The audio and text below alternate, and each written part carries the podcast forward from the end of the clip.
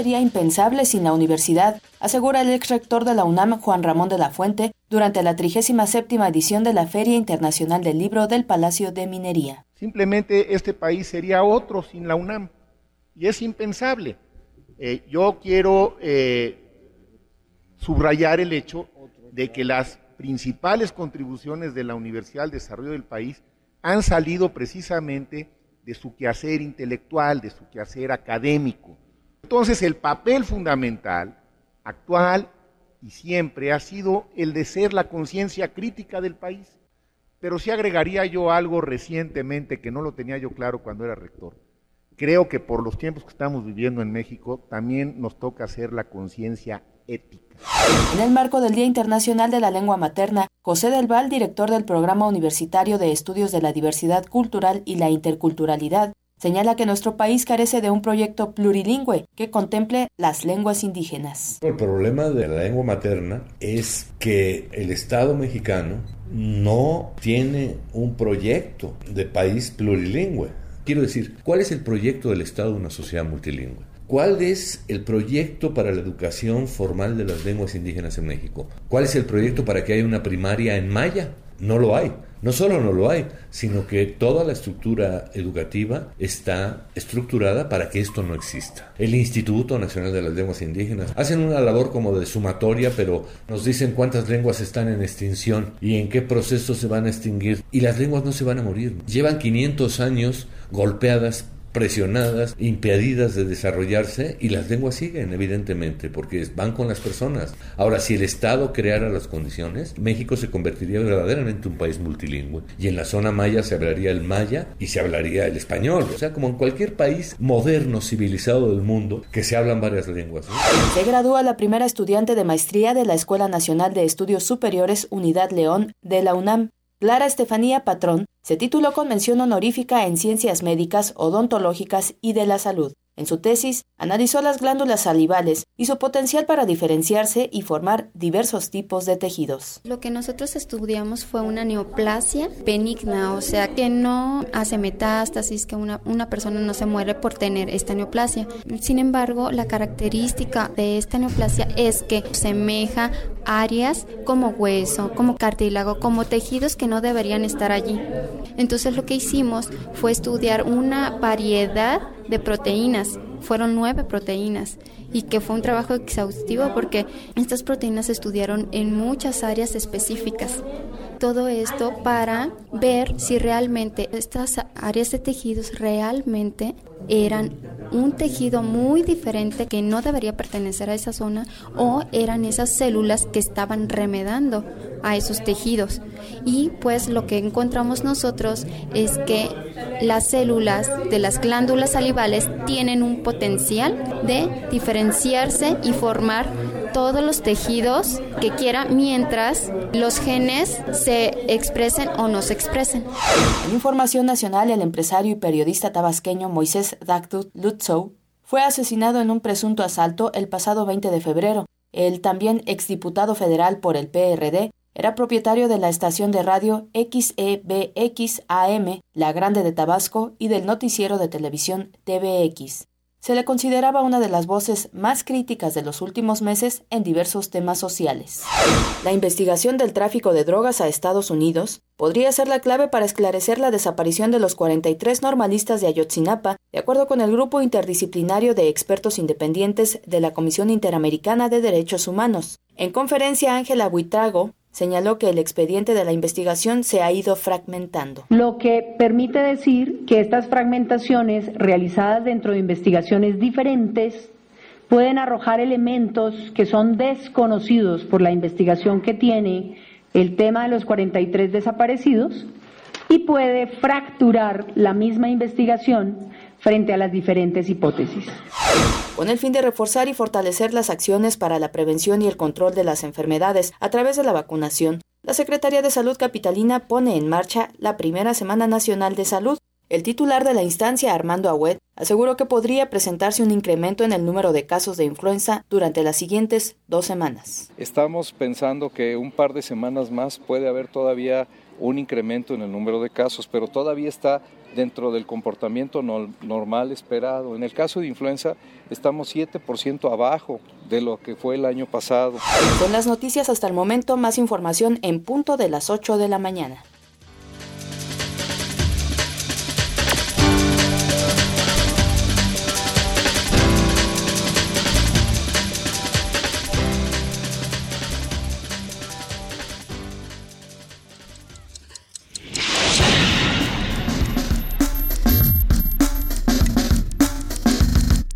Primer movimiento.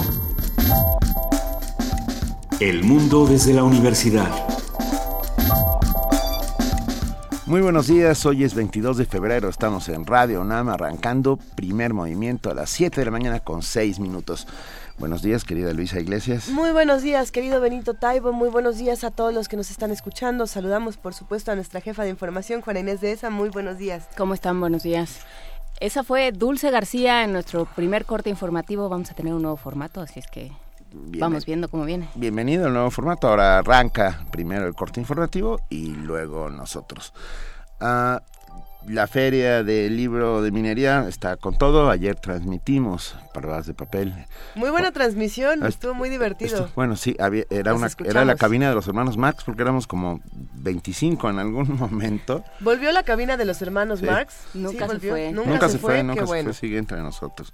Oigan, leí en el periódico, digo, perdón, eh, encontraron en Egipto una tumba junto a la tumba de Tutankamen y parece, dicen que puede ser la tumba de Nefertiti que en abril ah, se dará a conocer y que va a ser un el descubrimiento del siglo XXI.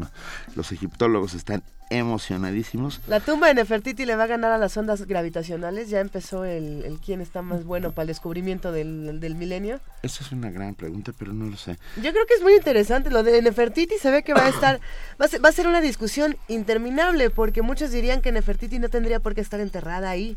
¿No? Pero va a estar bueno, va a estar buenísimo. Ahora, hay un par de versiones. ¿eh? E, el, egiptólogo británico Nicholas Reeves, que lleva la investigación, señaló que la cámara pertenece a Nefertiti.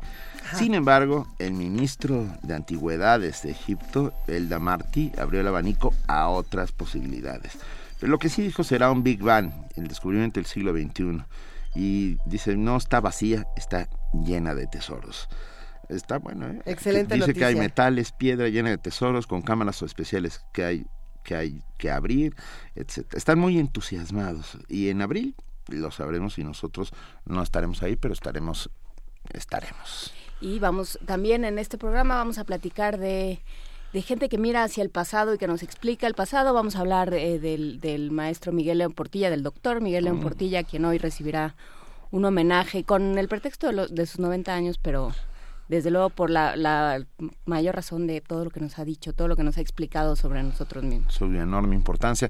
Estará encabezando esta ceremonia el doctor Enrique Grauer, rector de la Universidad Nacional Autónoma de México, y tendremos un par de enlaces. Pero bueno, vamos a arrancar hoy con una cápsula sobre la, muerte. Y sí, la verdad es que a mí sí me pegó, sí me dolió mucho, de Humberto Eco uno de las grandes mentes del siglo XXI, del siglo XX y, y, cacho de este siglo XXI, tendremos una cápsula con la que arrancaremos dentro de un ratito, una cápsula de nuestra compañera Cindy Pérez Ramírez. En nuestro lunes de medio ambiente vamos a preguntarnos quién protege las áreas protegidas. Esto lo vamos a platicar con el doctor Víctor Manuel Sánchez Cordero Dávila. Él es director e investigador del Instituto de Biología de la UNAM, experto en conservación de la biodiversidad y áreas protegidas. En nuestra nota nacional, ¿cómo queda Pemex después del recorte?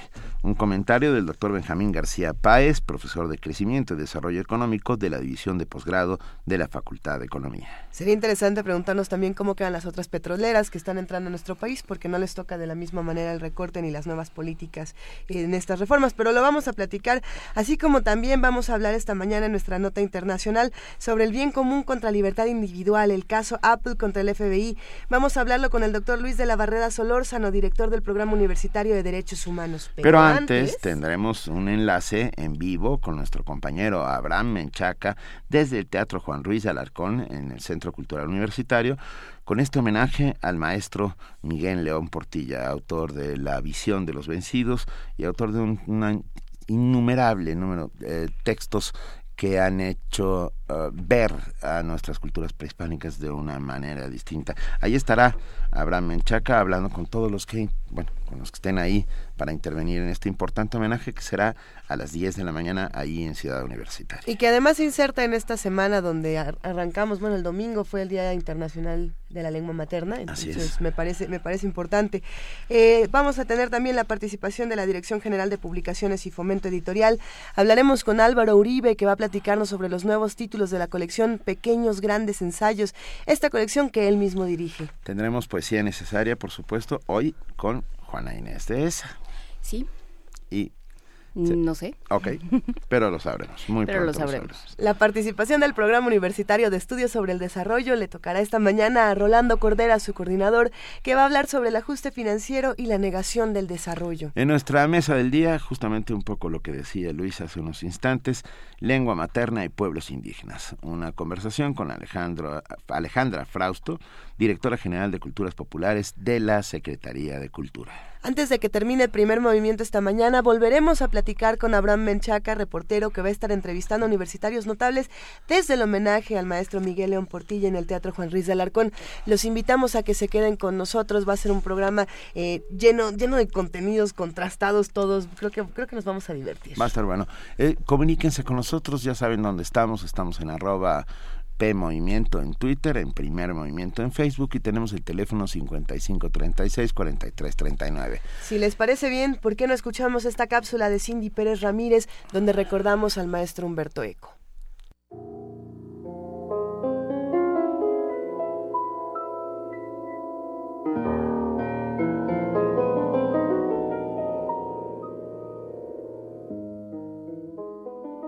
Es difícil ensayar una descripción de Humberto Eco en pocas palabras que sean interpretadas de la misma forma por cada quien. Rememorar una lucha templaria, una iglesia gótica recreadas en formas infinitas. Apenas una evocación y una remembranza del ensayista, novelista y filósofo italiano. Sobre un texto se puede formular no solo una conjetura, sino facetas infinitas. Eco nació un 5 de enero de 1932 en Alessandria, Italia en 1954 se doctoró en Filosofía y Letras en la Universidad de Turín. Antes de consagrarse como escritor, trabajó como editor cultural para la radio Audizione italiana y fue profesor en diversas universidades de la península itálica. Sus primeros textos, Obra abierta y la estructura ausente, reflejaron su inquietud por el análisis de los signos y los significados. En 1980, el mundo conoció una de sus obras más célebres, el nombre de la rosa, uno de los libros más leídos de la segunda mitad del siglo XX. El éxito fue tal que estudiosos y lectores pasaron horas tratando de descifrar los códigos intertextuales. Sin embargo, años después, en una entrevista con el periodista Antonio Noli del diario Clarín, aclaró que aquellos quienes en La Rosa encontraron una referencia al verso de Shakespeare, una rosa con cualquier nombre, se equivocaron, pues para él, las cosas dejan de existir y quedan solamente las palabras. Por sus muchas obras, entre las que destacan El péndulo de Foucault, La isla del día de antes y Baudolino, así como su última obra Número Cero, que describe la crisis del periodismo en tiempos de redes sociales, en el 2000 Eco fue galardonado con el Premio Príncipe de Asturias. Creador de la Escuela Superior de Estudios Humanísticos y colaborador en la fundación de la Asociación Internacional de Semiótica. Fue miembro del Foro de Sabios de la Mesa del Consejo Ejecutivo de la UNESCO y doctor honoris causa por 38 universidades del mundo. El pasado viernes, a sus 84 años, el escritor nos dejó y solo nos queda el grato recuerdo de sus letras, honrar su memoria y aludir al nombre de la rosa. Los libros no están hechos para que uno crea en ellos, sino para ser sometidos a investigación. Cuando consideramos un libro, no debemos preguntarnos qué dice, sino qué significa. Para Radio UNAM, Cindy Pérez Ramírez.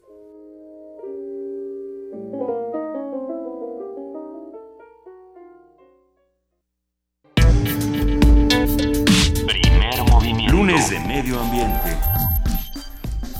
Donde la raza habla.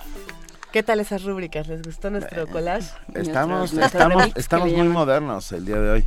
A pesar de la urbanización de la Ciudad de México, existen zonas consideradas como áreas naturales protegidas, las cuales no han sido modificadas por el hombre y conservan su esencia original. Actualmente en la Ciudad de México existe un total de 17 áreas de este tipo sujeta a regímenes especiales de protección, conservación, restauración y desarrollo.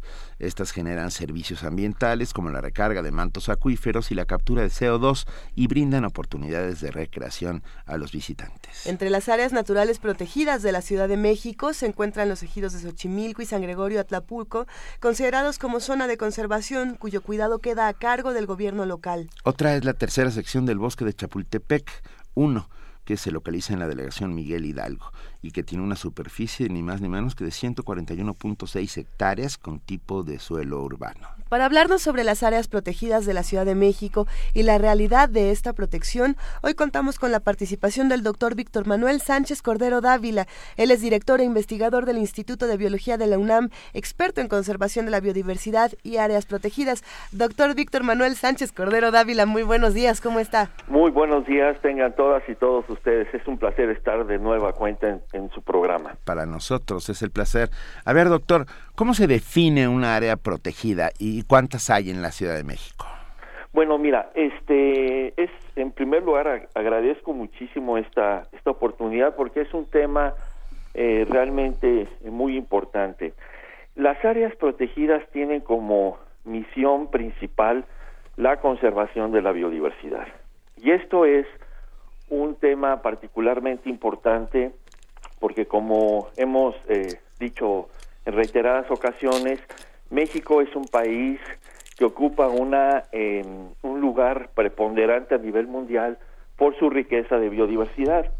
Entonces, en este sentido, pues las áreas protegidas son, pues, las eh, aquellas que están como, o sea, que tienen como propósito fundamental conservar este patrimonio natural de México. Y, y, y funcionan, o sea, realmente, eh, pues están, están realmente protegidas. Qué bueno que me hacen esa pregunta porque déjenme comentarles que aproximadamente hace poco más de 10 años nos hicimos esa misma pregunta eh, y esta es una anécdota que me gustaría contar porque es así como se hace la ciencia. Claro. Eh, estuvimos comentando literalmente en mi cubículo con un colega, este, tomando un, un café, y él me hizo la misma pregunta. Me dijo, oye Víctor, ¿sirven las áreas protegidas de México, sí o no? Y esa fue una pregunta que eh, yo empecé a investigar y resulta ser de que no había un estudio sistemático y cuantitativo sobre la eficiencia de eh, la- las áreas protegidas de México, si, si sirven o no. Entonces nos dedicamos a la tarea de hacer un análisis a nivel nacional, sobre todo con las áreas protegidas federales, para eh, cuantificar eh, su eficacia en términos de conservar la biodiversidad. Eh, hay tres maneras de evaluar la eh, la eficacia, pues, o sea, si sirven o no las áreas protegidas. Una de ellas es ver si eh, la gestión es correcta o no, es decir, si tienen planes de manejo eh, determinados ad hoc para eh, las diferentes áreas protegidas o no. Eh, la segunda es eh, en términos de los decretos, si tienen los decretos bien definidos o no, las poligonales de las áreas protegidas están bien de- definidas o no, perdón. Y hay un tercer componente que ese es el que analizamos, que es la integridad ecológica. Entonces nos hicimos la siguiente pregunta. Eh, si un área protegida es eficiente y eficaz en conservar la biodiversidad, entonces el, la tasa de cambio de uso de suelo dentro del área protegida debe de ser comparativamente menor al área circundante o bien a la media de la tasa de cambio de uso de suelo eh, eh, promedio en el estado y promedio nacional. Y de esta manera obtuvimos un índice que nos permía, eh, que nos permitía, nos permitió, perdón, evaluar la eficacia de las áreas protegidas. A ver, eh, ¿podemos repetir el índice, por favor? Sí, es un índice que nos ayuda a comparar la eficacia de las áreas naturales protegidas en términos de su integridad ecológica, es decir, en términos de el cambio de uso de suelo y vegetación. O sea, un poco hablando para que el público nos nos nos eh, siga esta este esta secuencia de ideas de la deforestación. Es decir, si un área protegida presenta una tasa de deforestación dentro del área mayor al área circundante o a la media del estado donde se ubica o a la media nacional, es un área protegida que no está funcionando correctamente. Pero si la tasa de deforestación del área protegida es significativamente menor a el área circundante, a la media del estado o a la media nacional, es un área natural protegida eficiente, eficaz. Eh, doctor Sánchez Cordero Dávila, para que lo entendamos todos, es- a ver, un área natural protegida pu- puede ser tocada, puede ser, se puede urbanizar en ella, puede ser transformada o no. Por supuesto, de hecho, eh, hay diferentes categorías de áreas protegidas en no solamente en la Ciudad de México, sino eh, del país, eh, y quizás sería interesante pon- poner las áreas protegidas mejor en el contexto del país. Por ejemplo, por supuesto, hay áreas protegidas en donde se permite establecimiento de comunidades este, rurales, eh, inclusive algunas citadinas, eh, y estas son rubricadas como las reservas de la biosfera. En las reservas de la biosfera es, eh, se permite, por supuesto, que eh, la gente pueda vivir allí y que inclusive pueda aprovechar de manera sustentable los recursos. Eh, hay otras categorías de áreas protegidas en donde no se permite que la gente viva dentro de estas, como por ejemplo son los parques nacionales, y tampoco se permite que eh, haya un aprovechamiento de los recursos en estas áreas, en esta categoría de áreas protegidas. Entonces hay diferentes eh, categorías, pero regresando al análisis, una de las de los hubo tres resultados muy importantes. El primer resultado es que la mayoría de las áreas protegidas en México sí sirven, es decir, sí han prevenido procesos de cambio de uso de suelo y vegetación de Sí. manera significativa, es decir, han prevenido la deforestación. En otras palabras, si no hubieran sido decretadas esas áreas protegidas, quizá esas áreas donde están ubicadas ya estarían transformadas por procesos de antropización. ¿Sí me explico? Sí, completamente. En ese caso eh, podemos poner ejemplos eh, de zonas que, que, que podemos conocer como protegidas en nuestra ciudad. Está el caso, por ejemplo, ya lo habíamos mencionado, eh, de la tercera sección del bosque de Chapultepec, los ejidos de Xochimilco y San Gregorio, eh, también la Sierra de Guadalupe. Pero ¿qué pasa, por ejemplo, en el caso de Coyoacán o de la Jusco?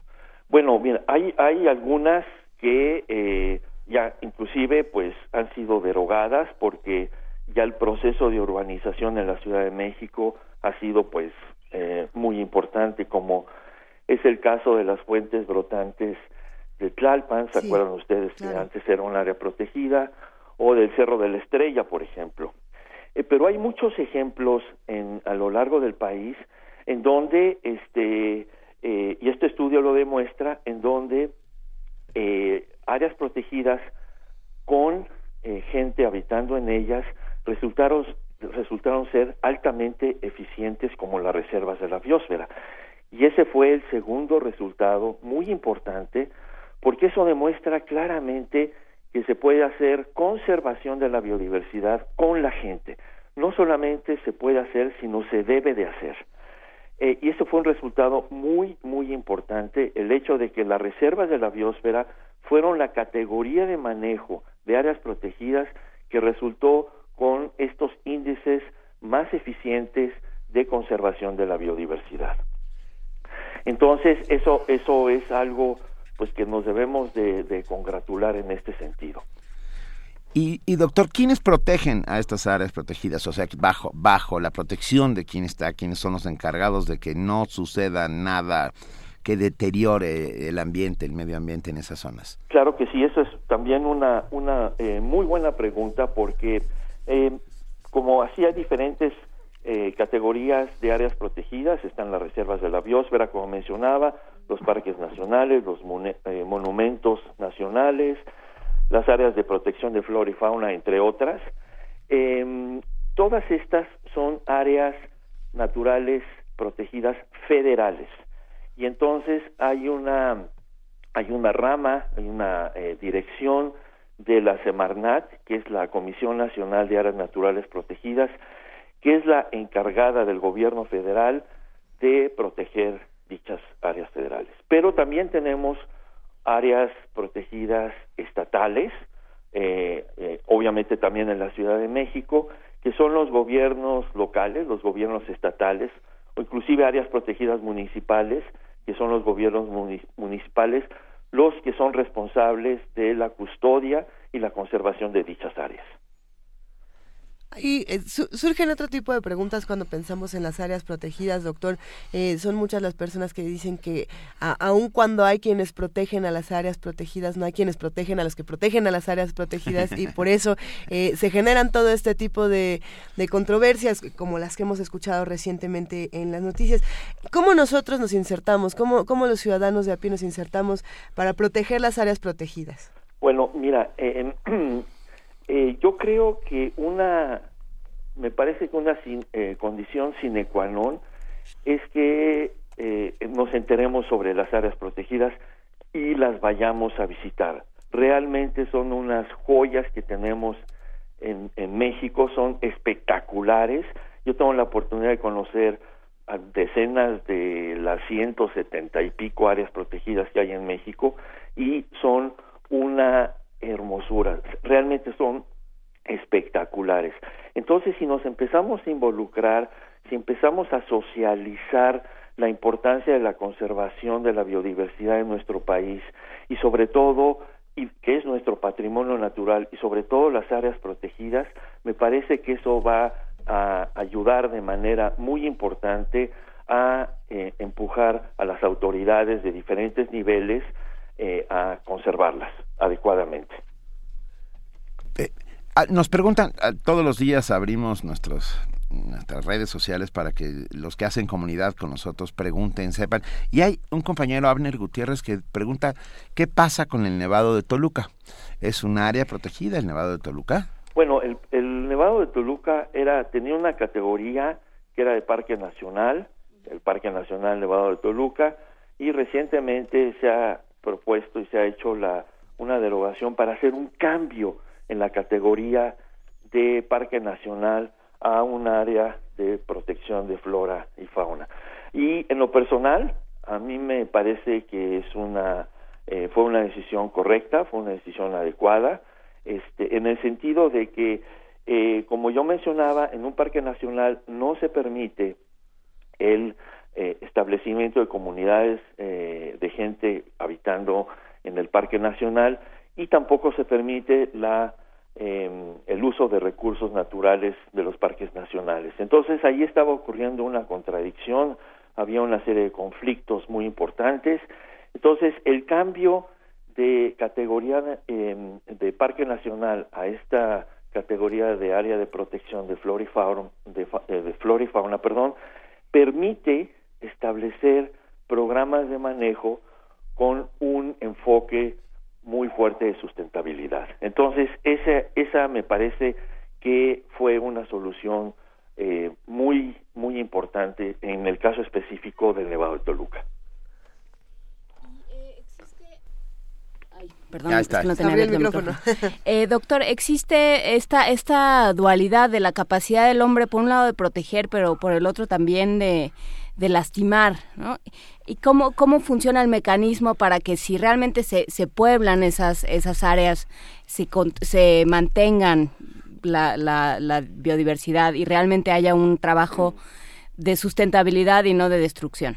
Sí, por supuesto. Yo creo que ahí está el gran reto, el enorme reto.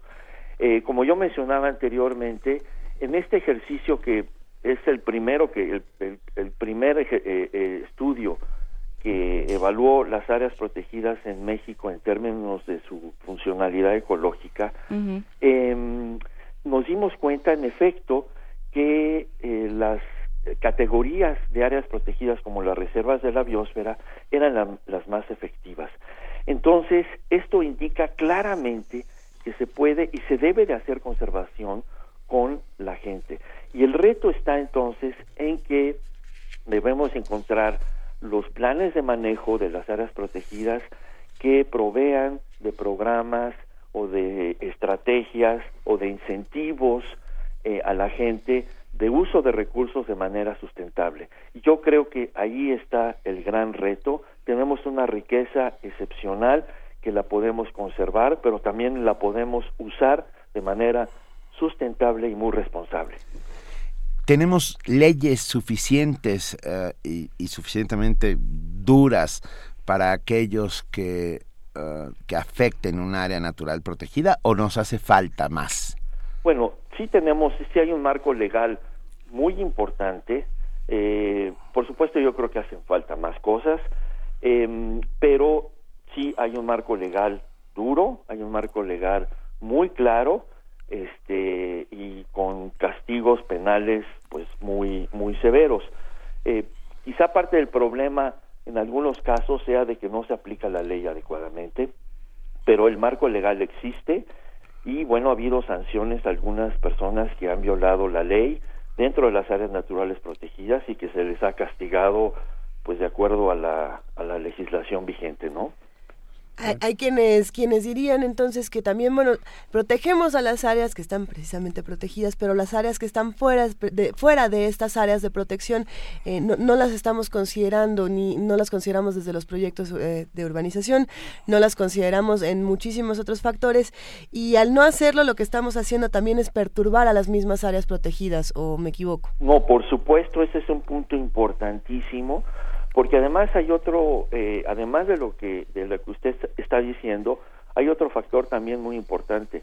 Muchas de las áreas protegidas en México se decretaron bajo un criterio ad hoc, es decir, bajo un criterio quizá escénico, quizá político, quizá este porque es un área inaccesible, más que por su contenido de biodiversidad. Entonces, tenemos en México regiones eh, denominadas eh, de alta concentración de especies, por ejemplo, de alta concentración de biodiversidad, que no están bajo ningún instrumento de conservación. Entonces, por supuesto, necesitamos incluir a esas áreas eh, prioritarias para conservación dentro de las, del Sistema Nacional de Áreas Naturales Protegidas. Eh, si no, lo que va a pasar es exactamente lo que usted dice.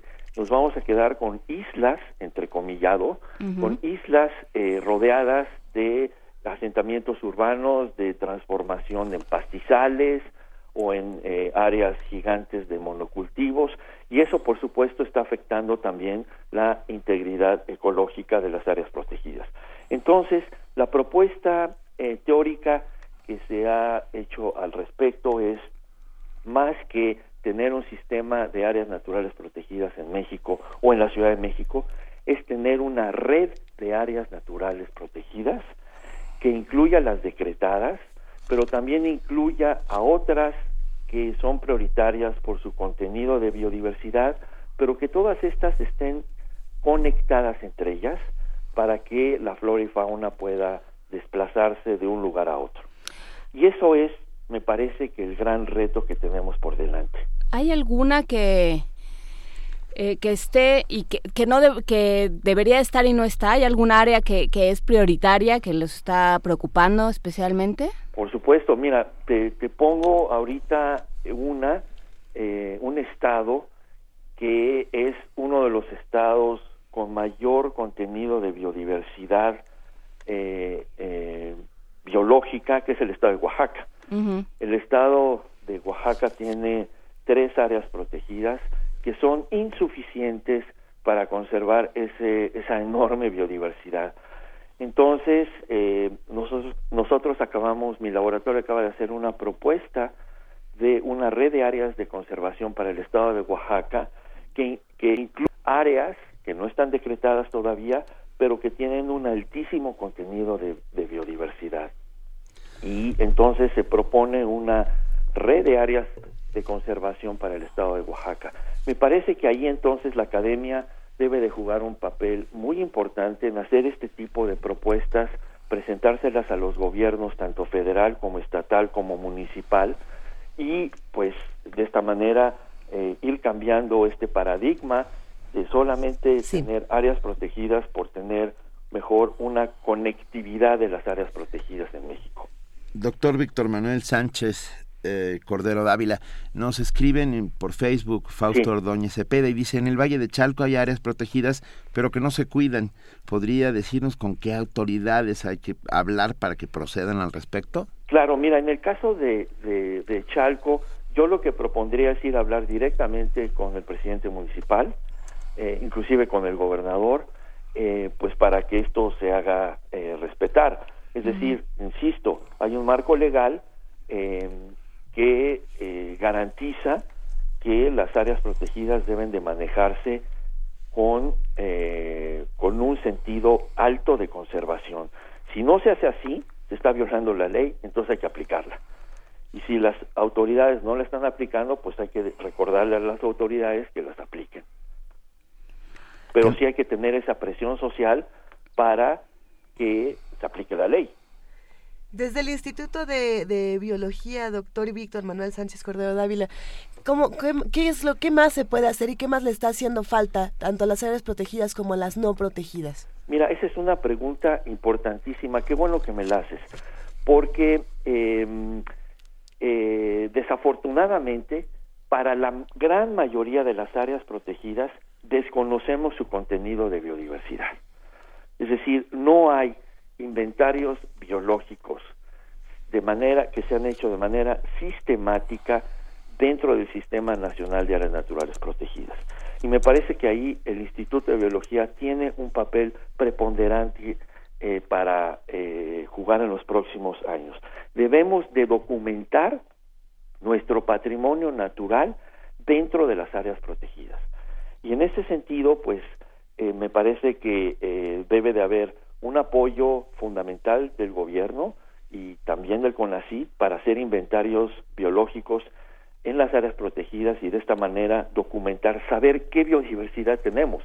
Para la gran mayoría de las áreas protegidas no sabemos cuál es su contenido de biodiversidad. Y me parece que ese es un déficit, ese es un vacío muy importante de información. Y ese tipo de documentación quizás sea importante para el momento, eh, sonará catastrófico y apocalíptico, pero en algún punto toda esta biodiversidad se, nos podrá ir si no la estamos cuidando y documentarla. Es una manera de evitarlo. Por supuesto, por supuesto. Y mira, en ese sentido, la UNAM está dando un ejemplo eh, contundente. Tenemos en la UNAM, eh, particularmente en el Instituto de Biología, administramos dos áreas protegidas, que es dos estaciones biológicas, que además yo invito al público a que las visiten porque son espectaculares.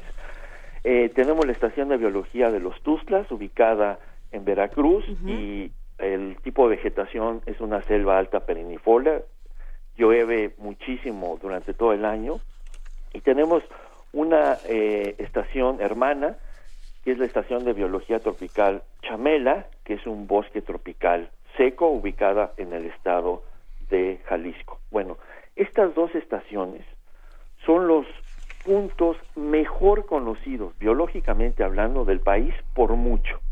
Se ha hecho investigación ininterrumpida desde hace aproximadamente un poco más de 30 años. Entonces, yo creo que estas, em, estos ejemplos deberían de replicarse para muchas otras áreas protegidas del país.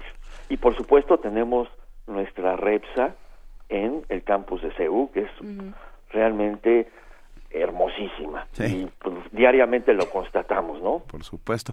A, ver, doctor, dos de nuestros radioescuchas que hacen comunidad todos los días con nosotros, Rosario Martínez y Noé Hinojosa, nos le preguntan lo mismo. Ah, ¿Qué está pasando con la deforestación? O sea, el, talado de miles de árboles para construir las vías de este nuevo tren México-Toluca, toda la carretera México-Toluca. ahí todo eso suponemos que la zona de la Marquesa y todo ello es parte es parte de una zona natural protegida, pero por lo visto no nadie la está protegiendo. Sí, bueno, insisto, en ese caso, si hay una afectación a una área protegida sin permiso, se está violando la ley y hay que aplicarla. Este, es decir, no hay manera de darle la vuelta eh, a eso, a menos que se deroguen las áreas protegidas, pero eso no es, eso también tiene que ser un proceso legal.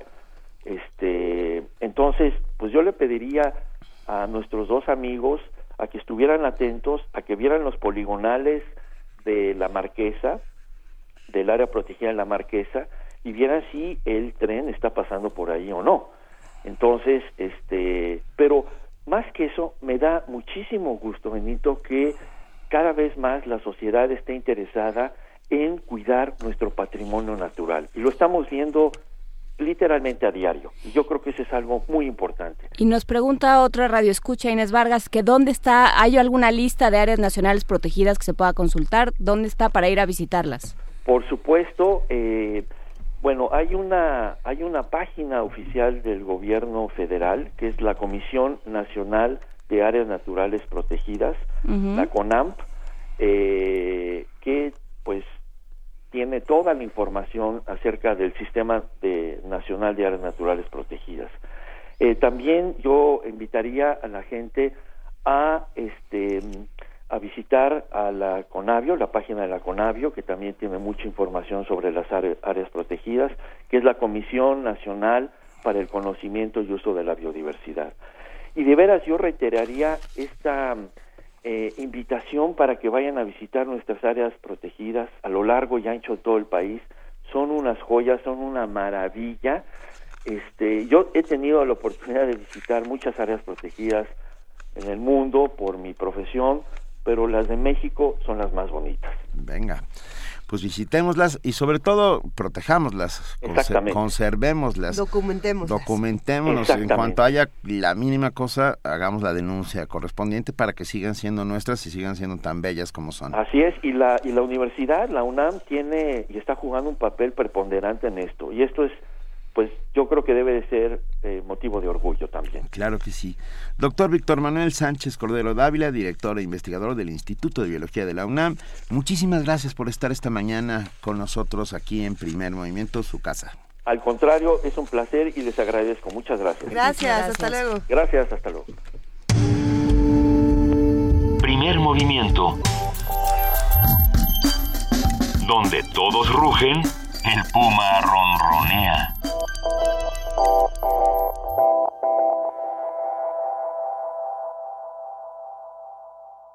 Doctor, la verdad, por favor. Mm, ya había visto algo así. Pues ¿dónde anda metiendo el ojo? Ay, pobre. Doctor, ¿qué tengo? Tiene el ojo cuadrado. ¿Cuadrado? Fue al MAC, ¿verdad? Mm, sí. Nadie sale como entró. Museo Universitario Arte Contemporáneo. MAC. Te dejará con el ojo cuadrado. UNAM. Habla Ricardo Anaya. Dicen que México está peor que nunca. Yo no creo.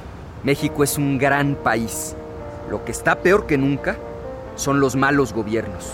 Caminando México reafirmo que vivimos en una tierra rica, de gente valiosa y llena de oportunidades. Soy parte de una nueva generación con enorme esperanza en un futuro mejor. Podemos cambiar las cosas y que nadie nos diga que no se puede. De que se puede, se puede. Ricardo Anaya, presidente nacional del PAN. Si tienes familiares o amigos que vivan fuera del país, avísales que ya no necesitan viajar a México para tramitar su credencial para votar en el extranjero. Podrán hacerlo en algunos consulados a partir de febrero de 2016. Solo deben presentar el acta de nacimiento original, identificación con fotografía de domicilio en el extranjero. Para mayor información, consulta www.ine.mx o llama al 01800 433 2000. Instituto Nacional Electoral, INE. La noche es para la resistencia. Los viernes para celebrar la vida. ¿Cómo empiezas el fin de semana? En Resistencia Modulada queremos saber. El Buscapiés. La radio brújula para las noches de viernes. Haz que tu fiesta suene en el cuadrante. Todos los viernes 23 horas por el 96.1 de FM. Radio UNAM.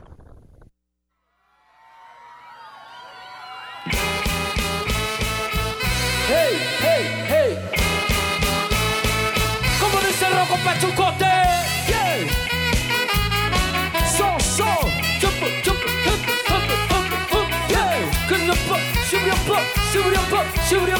shook. So, so. Vitali de de huevo guarecosi. Yeah. Pisanga tamba de desechamba de de huevo guarecosi. So. Pisanga tamba de. Mi roco pachucote. Presente esta noche con la sexta vocal carnal.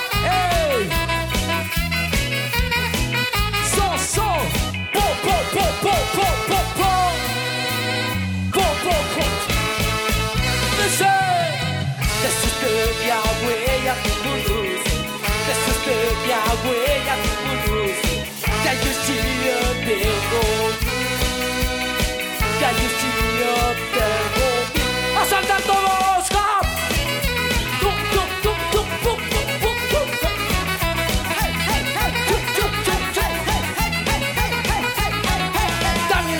で奪われこす無機数の束で電線上だけばこ自分ためにどこはで奪われこす無機数の束で電線上ばけばこす Come on! Hey! Hey! ロコバチンコってちょちょちょサムル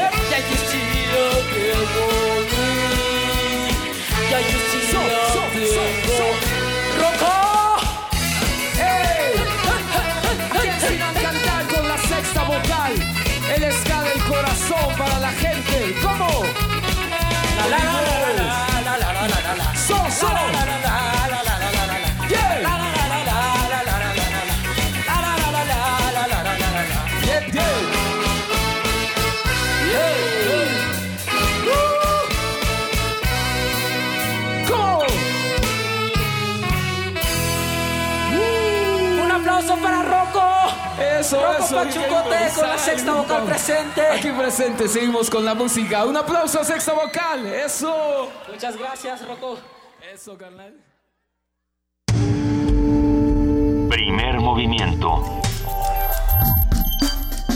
Para afinar el día.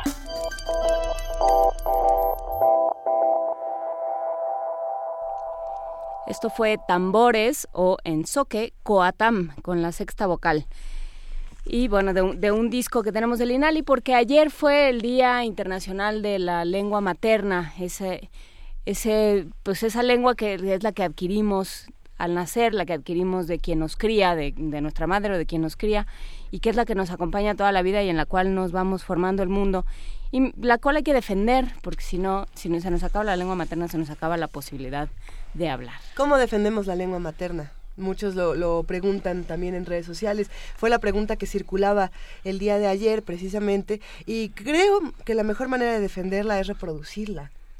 Podemos, nosotros vamos a estar eh, reproduciendo muchos audios. El día de ayer se hicieron cosas bellísimas en la feria del libro del Palacio de Minería. Fue, fue muy emotivo, sin duda.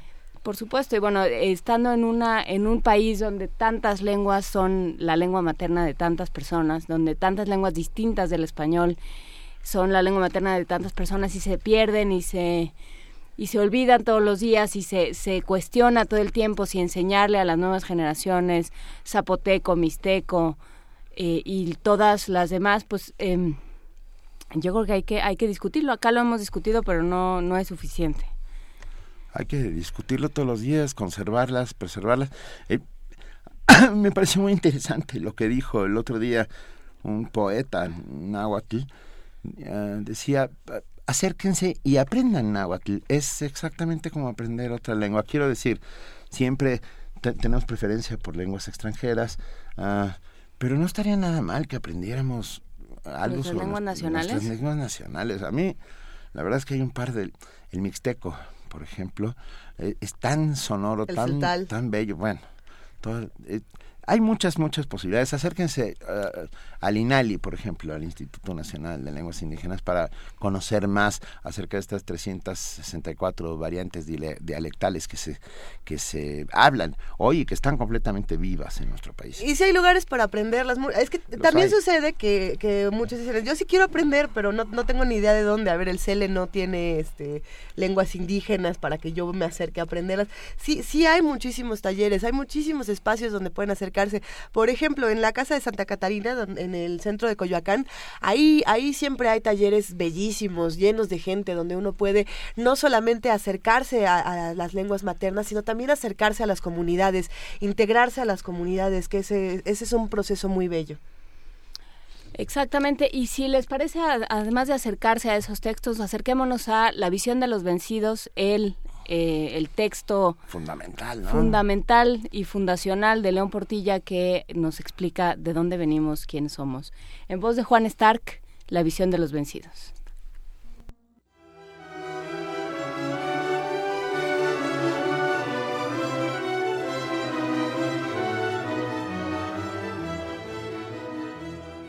14. Una visión de conjunto. Relación de la Conquista, 1528, por informantes anónimos de Tlatelolco. La relación de la conquista, redactada en náhuatl hacia 1528 por autores anónimos de Tlatelolco y conservada actualmente en la Biblioteca Nacional de París, formando parte de unos anales históricos de la nación mexicana, es tal vez el documento indígena más antiguo en el que se nos ofrece la que hemos llamado visión de los vencidos. Iniciándose la narración con la llegada de los españoles a las costas del Golfo, por donde hoy se halla la antigua Veracruz el año de 1519, viene a culminar con la toma de la capital mexica y las desdichas que acompañaron a su caída en poder de Cortés. No obstante tratarse de un documento relativamente breve, puede decirse que es tal vez el que nos da la visión de conjunto más netamente indígena de la conquista.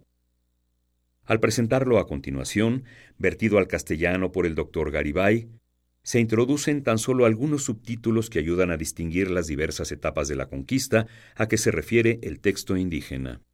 Esto que escuchamos en este momento es la voz de Juan Stack, esta voz fundamental de Radio UNAM, que ustedes pueden encontrar en descargacultura.unam.mx, donde no solamente van a encontrar este texto de Miguel León Portilla, van a encontrar otros eh, en su propia voz. Hay materiales interesantísimos poesía en, lenguas maternas, también hay eh, relatos excéntricos. Métanse a Descarga Cultura, conozcan más de lo que está ocurriendo por allá. Y bueno, nosotros vamos a seguir haciendo este homenaje a Miguel León Portilla, eh, que cumple 90 años y que, y que sigue con nosotros. Son muchos los que ya no están con nosotros, Juana Inés. Son muchos los que ya no están con nosotros. Hablábamos al final del programa pasado de Harper Lee, que en realidad es que Harper Lee hacía un rato que de alguna manera ya no estaba con nosotros, no, no produjo nada eh, después de, de matar a un ruiseñor. Tenía una siguiente novela que el año pasado eh, se dio a conocer, pero no era una novela como tal, era un texto bastante extraño que muchos cuestionaron de entrada si era o no era de Harper Lee. Eh, el fin de semana platicábamos con Mario Conde en la feria del libro del Palacio de Minería. Él, lo que, él hizo una, una, comparación interesante. Él decía, es que Harper Lee era como Juan Rulfo. Eh, escribe, escribe una cosa fundamental y, y, no es un personaje o no es una personaje que, que se ponga a platicar con todo el mundo, que sea muy amiguera. Por el contrario, es más retraída, no es un personaje que se inserte a los medios y que platique constantemente, no es una escritora como es, o no fue una escritora de ese estilo, ¿no? Eso era lo que nos decía Mario Conde. No, no fue una escritora de ese estilo y, y inclusive esta otra novela eh, de la que tú hablas, Luisa, la de Go Set a Watchman, eh, que se publicó el año pasado, se, se, comentó mucho si no era en realidad una primera versión de, de Matar a un ruiseñor, si no era el primer borrador de Matar a un ruiseñor que le llevó al editor y el editor le dijo, no, esta historia se tiene que contar desde los ojos de Scout, ¿no? De Scout en ese momento en el que está sucediendo, porque entonces tiene toda la fuerza que tiene en Matar a un ruiseñor. O sea, el, momento en el que pones a una niña eh, como narrador a contar esa historia con su capacidad de ver el mundo, con con su universo limitado, digamos, o con sus propios parámetros, entonces la historia cambia. ¿Por qué? Porque tienes un punto de vista distinto, porque lo estás viendo a través de, otro, de otros ojos. Entonces, eso era lo que se decía, que en realidad Go Set a Watchman había sido un manuscrito que le habían quitado de mala manera porque ya estaba muy deteriorada, porque ya estaba, pues, eh, con una salud mental muy frágil, con una presencia en el mundo muy... Eh, muy precaria. Entonces, pues sí, se, se, hablaba de que, de que en realidad había sido un manuscrito obtenido a la mala y que no era una obra distinta. De cualquier manera, sí valdrá misma. la pena leer las dos, ¿no? Yo creo que... Matar a un ruiseñor en todas sus versiones, cinematográfica, eh, eh, novelística, en todas sus versiones vale la pena. Vigente como pocas cosas en tiempos como estos en Estados Unidos. En Estados Unidos y en todo el mundo. Eh, sí, otra sí. vez la lógica de la otredad impera, ¿no? O sea, mirar al mundo con unos ojos distintos a los tuyos te permite ser mucho más respetuoso de los otros, del- de los que piensan distinto, de aquellos que son diferentes de entrada. No, no, no veo mal que alguien se acercara a Donald Trump, por ejemplo, y que le regalara un ejemplar de Matar a un Ruiseñor a ver si algo le queda claro. Ah, Bueno, no sabemos si lo leería, pero, pero nunca se sabe. La- eh, los libros cambian, cambian a las personas. En una de esas estaríamos haciéndole un bien a- al mundo. Por lo menos le daríamos un zape con Matar a un Ruiseñor. ¿No Sí. podría ser? Podría No. ser.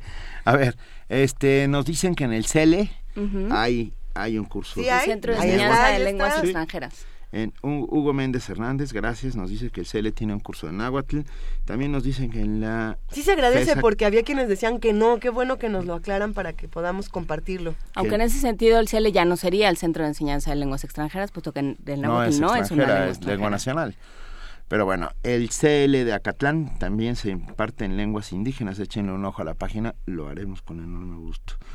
Eh, proteger a nuestra lengua eh, y proteger a la diversidad son dos partes importantísimas para poder conservar nuestra identidad.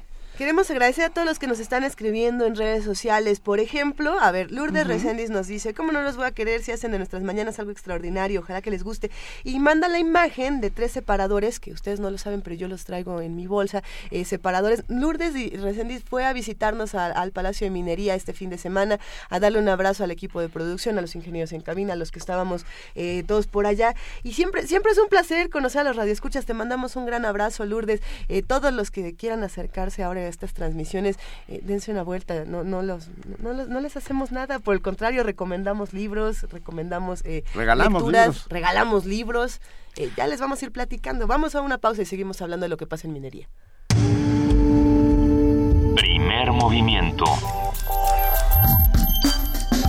Donde la raza habla. La UNAM es sede del saber y la diversidad. Eres parte de una comunidad donde creces, compartes y sueñas. Eres el motor de la universidad.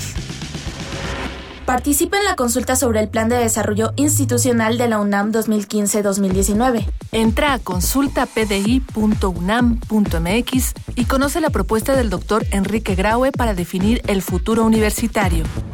Escribe tu opinión al correo sdi.unam.mx.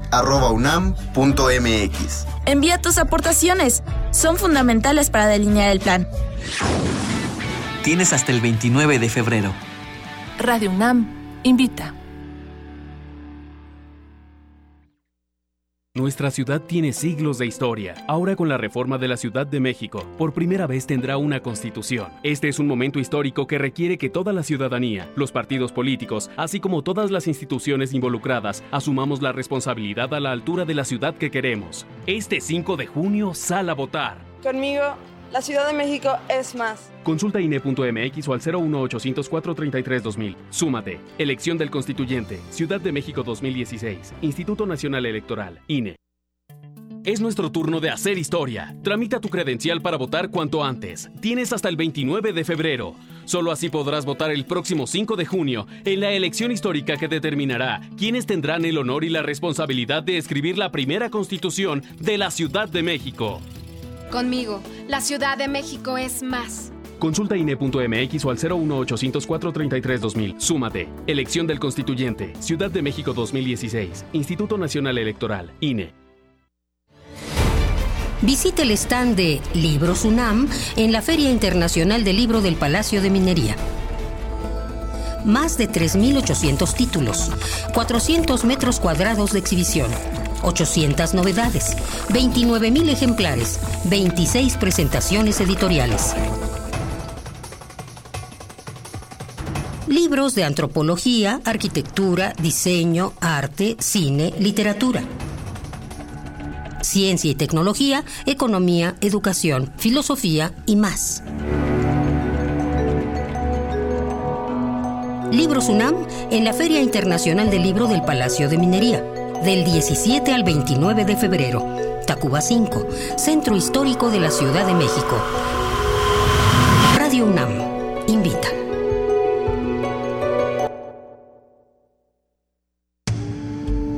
Primer movimiento. La vida en otro sentido. 8 de la mañana con un minuto de este 22 de febrero. Gracias a todos los que nos están escribiendo, comunicándose con nosotros. Ah, Marco Navarro nos dice también en la licenciatura de Desarrollo y Gestión Interculturales de la Facultad de Filosofía y Letras se enseña náhuatl y maya.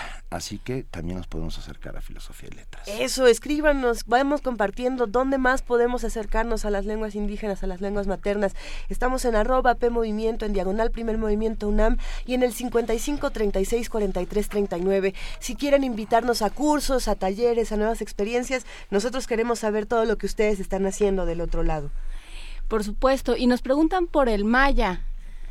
El otro día Tomás Aro Ficachi nos pregunta eh, qué, qué, opinamos del Maya. También, bueno, en la, en la, licenciatura de Letras Hispánicas en la UNAM y en varias otras licenciaturas de, que se imparten en la Facultad de Filosofía y Letras, hay un curso de literatura náhuatl y hay un curso de literatura maya. En ambos se supone que se enseñan algunos rudimentos de la lengua, sobre todo en, en náhuatl, que lo da, o lo daba por lo menos en mis épocas el, el doctor Patrick Johansson que estará hoy, por cierto, en el, en, En el el homenaje, homenaje a a Miguel León en Portilla. Va- ese homenaje va a estar muy bueno. Es a las 10 de la mañana, recuérdenlo, allí en la, en la sala Juan Ruiz de Alarcón, en el Centro Cultural Universitario, encabezado por el doctor Enrique Graue, nuestro rector. Y vamos a tener una cápsula eh, para, para ir platicando más. Vamos a tener un enlace con Hombre Menchaca. Pero antes de eso, nos vamos a ir a nuestro corte informativo de las 8 de la mañana. Movimiento. Información azul y oro.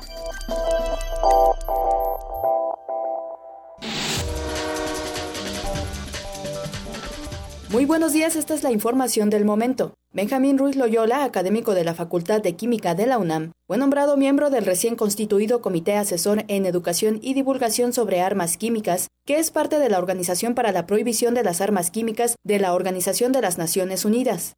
Esto dijo Benjamín Ruiz respecto a su nuevo cargo. Me avisaron que estaba yo en este comité, lo cual es un, es un honor muy importante. Está formado por 15 personas de diferentes lugares del mundo. Solamente somos dos hispanoparlantes, una doctora argentina y, y yo. Y hay gente de Rusia, de China, de Gran Bretaña, de Polonia, de Irak, de Marruecos, de la India, y pues lo que lo que tenemos que hacer inicialmente es establecer las bases de funcionamiento interno del comité.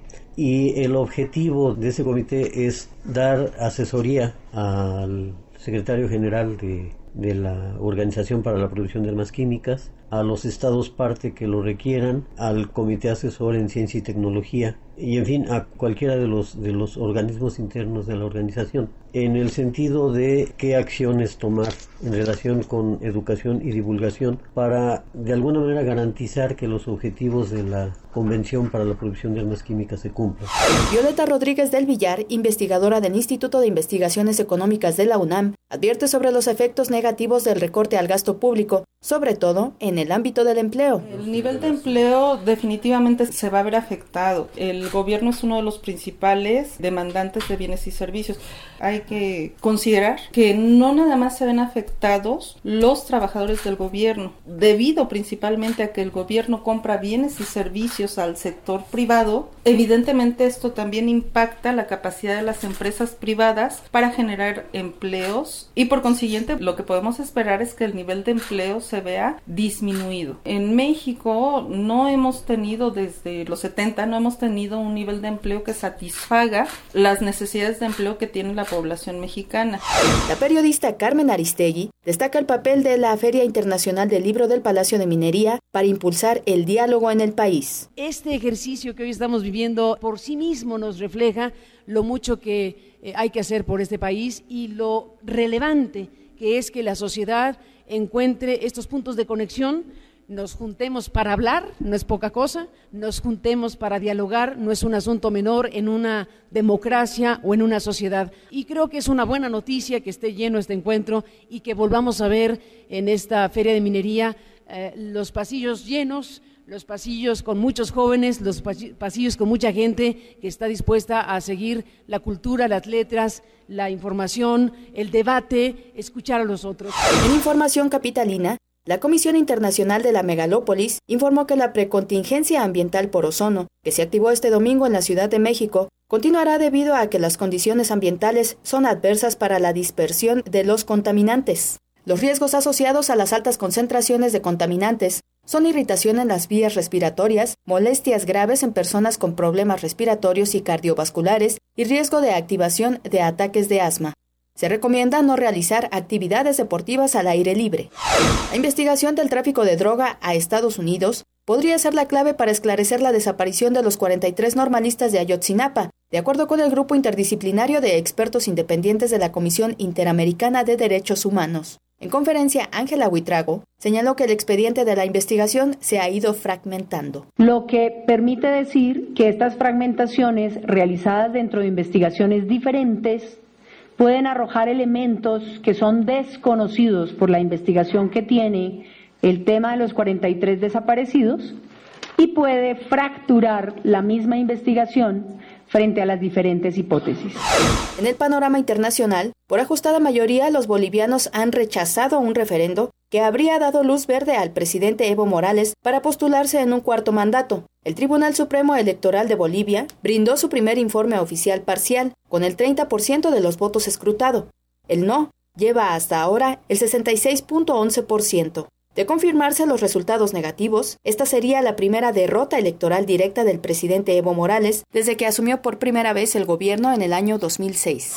Agradece su atención su servidora Dulce García. Más información en punto de las 9 de la mañana.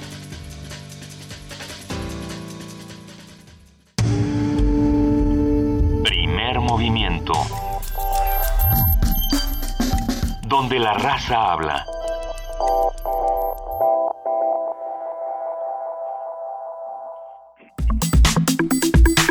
Nota Nacional.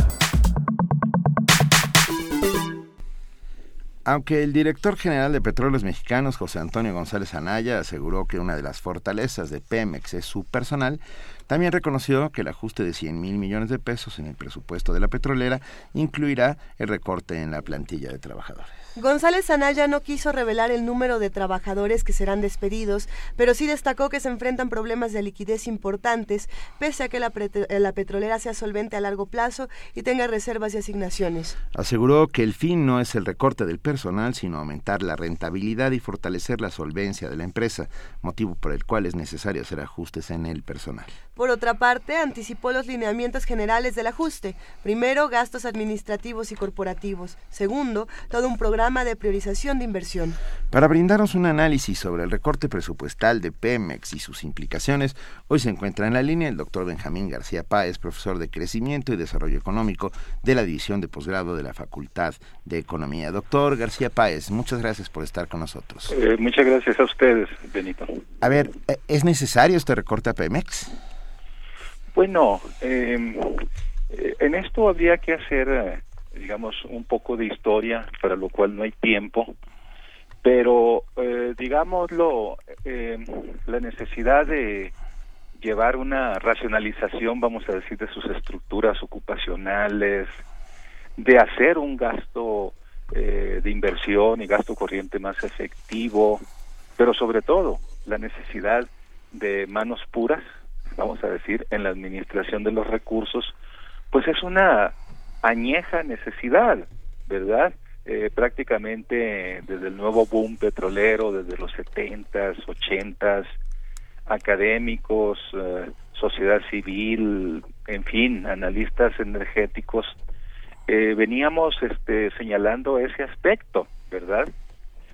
por supuesto, la empresa, pues, siguió manejándose, eh, no obstante eh, un digamos alegado cambio de, estrategia económica, pues siguió manejándose como un digamos agente estatal eh, que debería de sostener, inclusive incrementar sus niveles de empleo, ampliar este, por añadidura, es decir, sumas simples, no planeadas de la estructura. Entonces, en circunstancias como en las que nos encontramos, pues evidentemente toda toda esa configuración, digamos, administrativa, operativa, ineficiente, eh, verdad, muy bien documentada por por muchos fuera y dentro del país, pues hace crisis. Nos dijeron que nos acostumbráramos a Administrar administrar, la la, abundancia. la abundancia y la riqueza petrolera y hoy parece ser que nos tenemos que acostumbrar a administrar una suerte de desastre. Ah, ¿qué, qué va, qué, qué usted piensa que va a suceder, doctor? Ah, quiero decir, Bueno, li- liquidar a, a to- a la plantilla de Pemex es, es una empresa multimillonaria. En realidad, exacto. Ahí los problemas de liquidez eh, no sería solo para atender, debo de decir, eh, un rubro muy importante eh, que ya lo conversábamos en otra ocasión, en la cual eh, el éxito relativo de la reforma energética en el caso de Pemex se asociaba eh, eh, de manera así muy, muy, digamos, explícita con gastos de capital de Pemex. Entonces, eh, de suyo, digamos, en el 2016 estoy leyendo aquí mis propias este, investigaciones, pues eh, de- debió en ese en ese acompañamiento debe de hacer 31 mil eh, millones de dólares, o sea, una cosa, digamos, este, totalmente eh, inmanejable. Pero por supuesto, a, a, a esta carencia, eh, digamos, para darle sustento, eh, viabilidad, digamos, a, al proceso de este de verdad de eh, inclusión de la inversión eh, eh, privada en Pemex, pues evidentemente se asocian este que un digamos eh, probable eh, o mayor adelgazamiento de las estructuras ocupacionales, pues se necesita una bolsa significativa de dinero, pues toda vez que la escala de remuneraciones en Pemex y su propio contrato colectivo de, de trabajo, pues prescribe, eh, digamos, muchas bondades en relación con los otros trabajadores de México, por supuesto, a la hora de liquidar. Entonces, eh, sí se está en un serio problema. Se está en un serio problema eh, que de entrada es un es un drama muy anunciado, o sea, sabíamos que, que no podía durar esta esta falsa bonanza o bueno esta bonanza petrolera no podía durar y no en estas condiciones eh, eh, excesivas, faltas de de racionalidad como lo como lo puso usted. Eh, que no se tomaron las medidas que se tenían que tomar. Bueno, se tomaron eh, en teoría eh, medidas este, saludables en el manejo de empresas, pero únicamente en el plano conceptual. De hecho, desde los 80 se hablaba mucho pues, de la necesidad de mantener eh, reservas técnicas, ¿verdad? Eh, de tener fondos de emergencia para atender las oscilaciones de la demanda eh, y por lo tanto de los precios del barril de petróleo. Todavía, ¿verdad? Sabemos que eh, en, en la última reforma de la espiral, digamos, ascendente de reformas este, que, que han vivido empresas eh, ahora pues productivas de Estado como petróleos mexicanos, pero digamos, eh, nunca ha sido eh, ello algo, digamos, eh, constatable, eh, transparente eh, y por lo tanto, digamos, predecible. Hoy, inclusive, me atrevo a pensar que las propias comisiones de energía este, en, en la parte legislativa deben de tener problemas incluso para decir en este momento si el fondo petrolero, por ejemplo, México, mexicano, este, eh, cuál es eh, eh, su balance en la etapa actual. Entonces, creo que eso desafortunadamente en las entidades públicas este, de cualquier naturaleza, ¿verdad? Este, es lo que predomina, es decir, opacidad, eh, sensación de que este, los fondos ya han sido extenuados. ¿verdad? Y, y bueno, y lo lamentable también, habría que decirlo, es que mientras eh, esos eh, fondos extraordinarios o los ingresos extraordinarios eh, permitieron pues sufragar gastos y otro tipo y hasta excesos incluso en muchos municipios administraciones también estatales pues digamos ha habido aprobación de las cuentas públicas verdad cualquier este director de Pemex exdirector de Pemex o eh, gobernadores de los estados donde hay operaciones de Pemex o los secretarios de Estado los presidentes de la República pueden perfectamente decir yo gozo, ¿verdad?, de una aprobación de mi cuenta pública y por lo tanto no soy responsable de cómo esté la situación ahorita, ¿verdad? Pero pues este es el país curioso, ¿verdad?, en que vivimos. Doctor Benjamín García Páez, muchos se preguntan también, en, tanto en redes sociales como distintos analistas, lo que ocurre eh, con Pemex, cómo, cómo se refleja en las otras empresas internacionales que se están acercando a nuestro país en ese mismo sentido. Eh, ¿Tienen los mismos recortes, tienen las mismas políticas eh, o se está favoreciendo a unos y quitándole privilegios a otros? Bueno, en promedio o casi en general, digamos, las empresas este, petroleras y no necesariamente aquellas estrictamente privadas, pues llevan una eh, dinámica operativa, una administración, digamos, eh, este, bastante aceptable eh, de sus presupuestos, de, de sus planes operativos corto y largo plazo. Entonces, a la mayoría los tomó, digamos, eh, con, digamos, estructuras ocupacionales de nuevo, eh, eh, digamos, lo, en, la media de la eficiencia que hay en el mercado, eh, los tomó con, pues, con la capacidad también, este, en cuanto a normatividad se refiere, de que si las cosas, eh, pues, evolucionan tan mal como lo están haciendo, pues, digamos, posibilidades de cerrar eh, eh, algunas plantas o este retirar momentáneamente a eh, trabajadores. Pero digámoslo no quiero decir que este sea digamos un, un, un parámetro pues que tenga que aplicarse digamos en México. De hecho hay muy muy buen trabajador petrolero lo sabemos los que hemos este, visitado campos y y, y, instalaciones, digamos, al interior de la República y aquí mismo en la Ciudad de México. Eh, pero, digamos, eh, el asunto es que socialmente, si queremos corresponsabilizarnos y si es que nuestros representantes legislativos hablan correctamente nuestro nombre, bueno, eh, dejamos eh, este, que la, digamos, estructura ocupacional se excediera, ¿verdad? Que las posiciones transitorias se basificaran, eh, que sobre todo, digamos, eh, la élite eh, de petróleos mexicanos, que es esta, digamos, administra en el renglón administrativo, el ámbito de funcionarios altos, pues fuese creciendo, creciendo, y entonces lleguemos pues a estas problemáticas que estamos enfrentando, que son radicalmente diferentes, como dije, a aquellas eh, que están viviendo otras empresas y que pues finalmente eh, saben cómo hacer el negocio petrolero y eventualmente cuando mejore, eh, aunque no a los niveles históricos, digamos el mercado, si nos llevamos por los precios del barril, pues este estarán otra vez en, en, en los negocios como usualmente lo están. doctor García Páez, déjeme ser un poco coloquial. No pusimos todos los huevos en la misma canasta. Mm, pusimos, hablo de, eh, de los gobiernos de los últimos 30 años. Sí, definitivamente.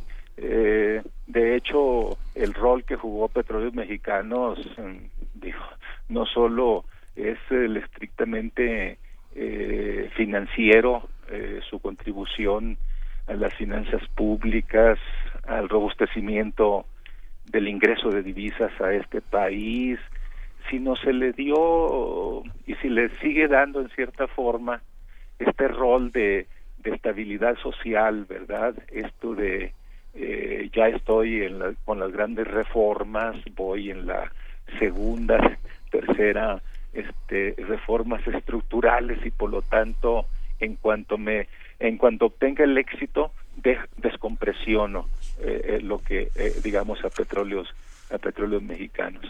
Ha sido una empresa maravillosa en este país. Creo que sería impensable digamos a un país que no es administrado de manera integral territorialmente de manera correcta sería impensable este tener con todo verdad y lo que estamos diciendo una situación digamos relativamente este eh, pues tranquila digamos o, o, aunque insisto sea precario ese equilibrio. Entonces es un son excesos verdad este e insisto donde la complacencia también ayuda.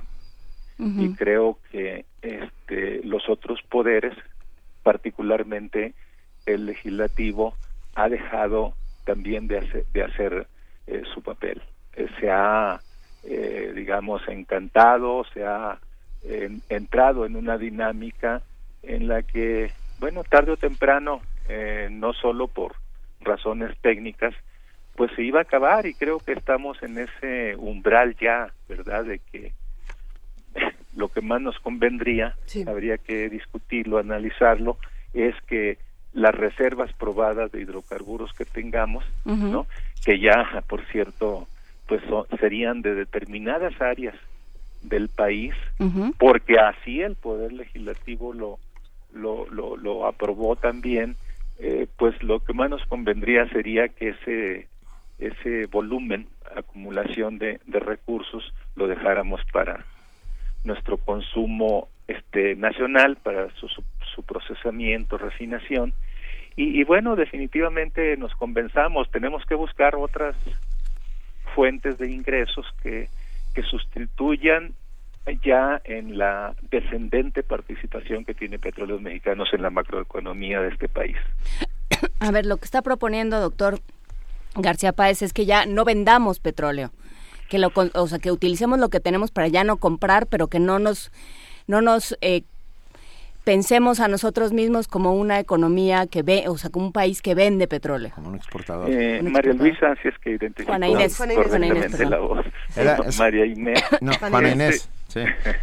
Mira, este, en realidad, eh, digamos, esta desconexión quisiéramos verla, eh, digamos así, en forma, digamos, en transición, pues lo que pasa es que no lo vemos. Quizás el debilitamiento ahorita con este recorte tremendo, ¿verdad? Eh, del 70% del, del total del recorte que va a ser el nuevo recorte que, que hace el gobierno, eh, pues es, digámoslo, eh, en primer lugar, vuelvo a lo que me preocupa. Hay un debilitamiento de la compañía, del acompañamiento que tenía que hacer Pemex en el, en el, en la letra, digamos, de la reforma energética. Entonces, eh, si un país deja un espacio o, o, verdad y cede y lo cede digamos en este caso a vamos a decir la contraparte a los participantes al otro lado de la mesa pues ellos lo van a ocupar. Eh, entonces eh, si estamos en una situación y creo que eso no sería este ocioso verdad este, dramatizarlo, eh, sí estamos en una situación este, muy seria porque implicaría incluso que este digamos pronunciamiento que no es propio verdad que está generalizado mucho en la academia de que lo que más nos convendría sería una rápida y gradual eh, desconexión de las exportaciones de petróleo crudo pensando en usarlas internamente y reconociendo que no tenemos un plan B, o sea, no tenemos este fuentes eh, eh, digamos de aprovisionamiento primario este que nos permita satisfacer las necesidades eh, futuras de energía como lo está haciendo el petróleo. Entonces, sí es necesario una desconexión, digamos, gradual,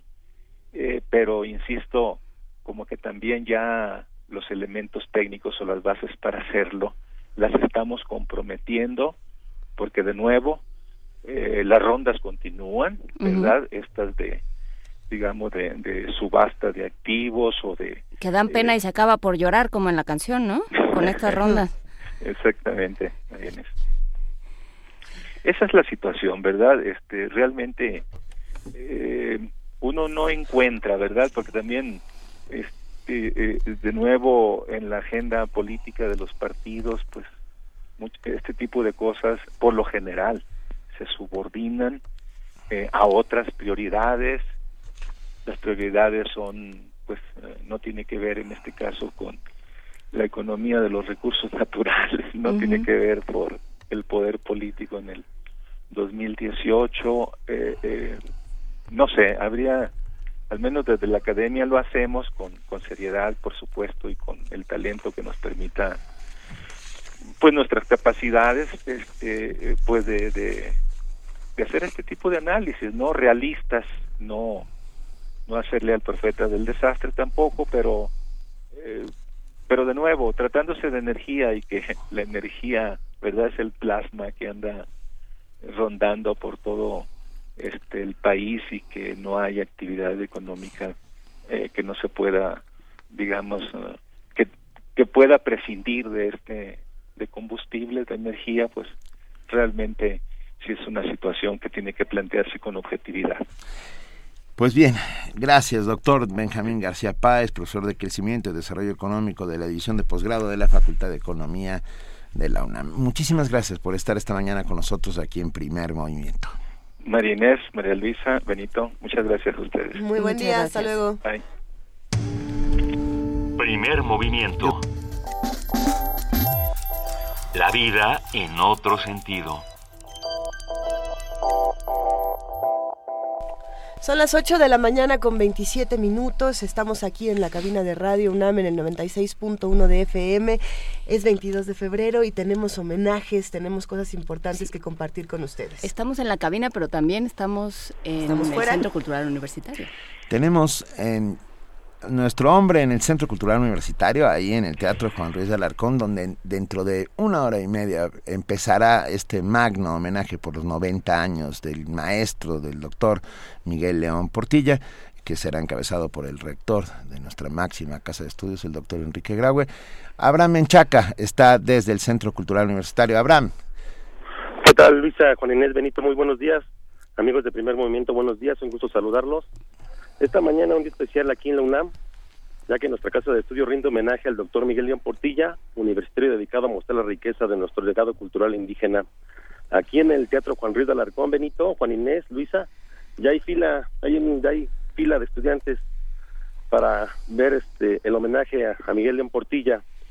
Y para conocer un poco más, Luisa Benito, Juan Inés, de la vida y trayectoria académica del doctor Miguel León Portilla, preparamos el siguiente material. Adelante.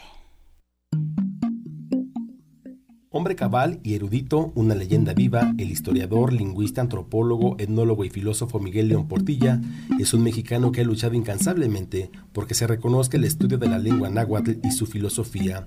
Miguel León Portilla ha cosechado la semilla del pasado y la ha enriquecido por su perspicacia en la investigación de la América actual y su pasado indígena. Por su manera tenaz de resaltar las raíces culturales de nuestro país, ha recibido numerosas distinciones, entre las que se encuentran 28 doctorados honoris causa de universidades de América Latina, Estados Unidos, Israel y Europa. Nació en la Ciudad de México el 22 de febrero de 1926, hijo de Miguel León Ortiz y Luisa Portilla Nájera, heredero de la pasión y compromiso por conocer nuestros orígenes. En sus venas corre sangre de personajes como el escritor Manuel Gutiérrez Nájera, como el antropólogo Manuel Gamio. Yo tuve un pariente muy cercano, el doctor Manuel Gamio, que fue el iniciador de la moderna antropología en México, y tuve la fortuna de que siendo niños íbamos con sus hijos de él, mis hermanos, a visitar zonas arqueológicas, y eso para mí fue un momento maravilloso. Me di cuenta de que México tenía raíces muy profundas en las cuales se cimenta todo nuestro ser. Ese fue un momento que siempre recuerdo y que me dejó una huella muy profunda, que me movió, por ejemplo, a leer ya obras tocantes a esta misma historia. 1956 recibió el doctorado en filosofía por la Universidad Nacional Autónoma de México. Entre 1955 y 1963 desempeñó los cargos de subdirector y director del Instituto Nacional Indigenista Interamericano. Fue director del Instituto de Investigaciones Históricas de la UNAM y entre 1974 y 1975 cronista de la Ciudad de México. La visión de los vencidos, una de sus obras más reconocidas, es un referente para conocer el impacto de la conquista desde la óptica de nuestros pueblos indígenas. Por ello, con motivo de sus 90 años de vida y 60 de trayectoria, la UNAM rinde hoy un merecido homenaje. Muy, muy bien, Abraham. Eh, cuéntanos cómo está el ambiente en Ciudad Universitaria en estos momentos.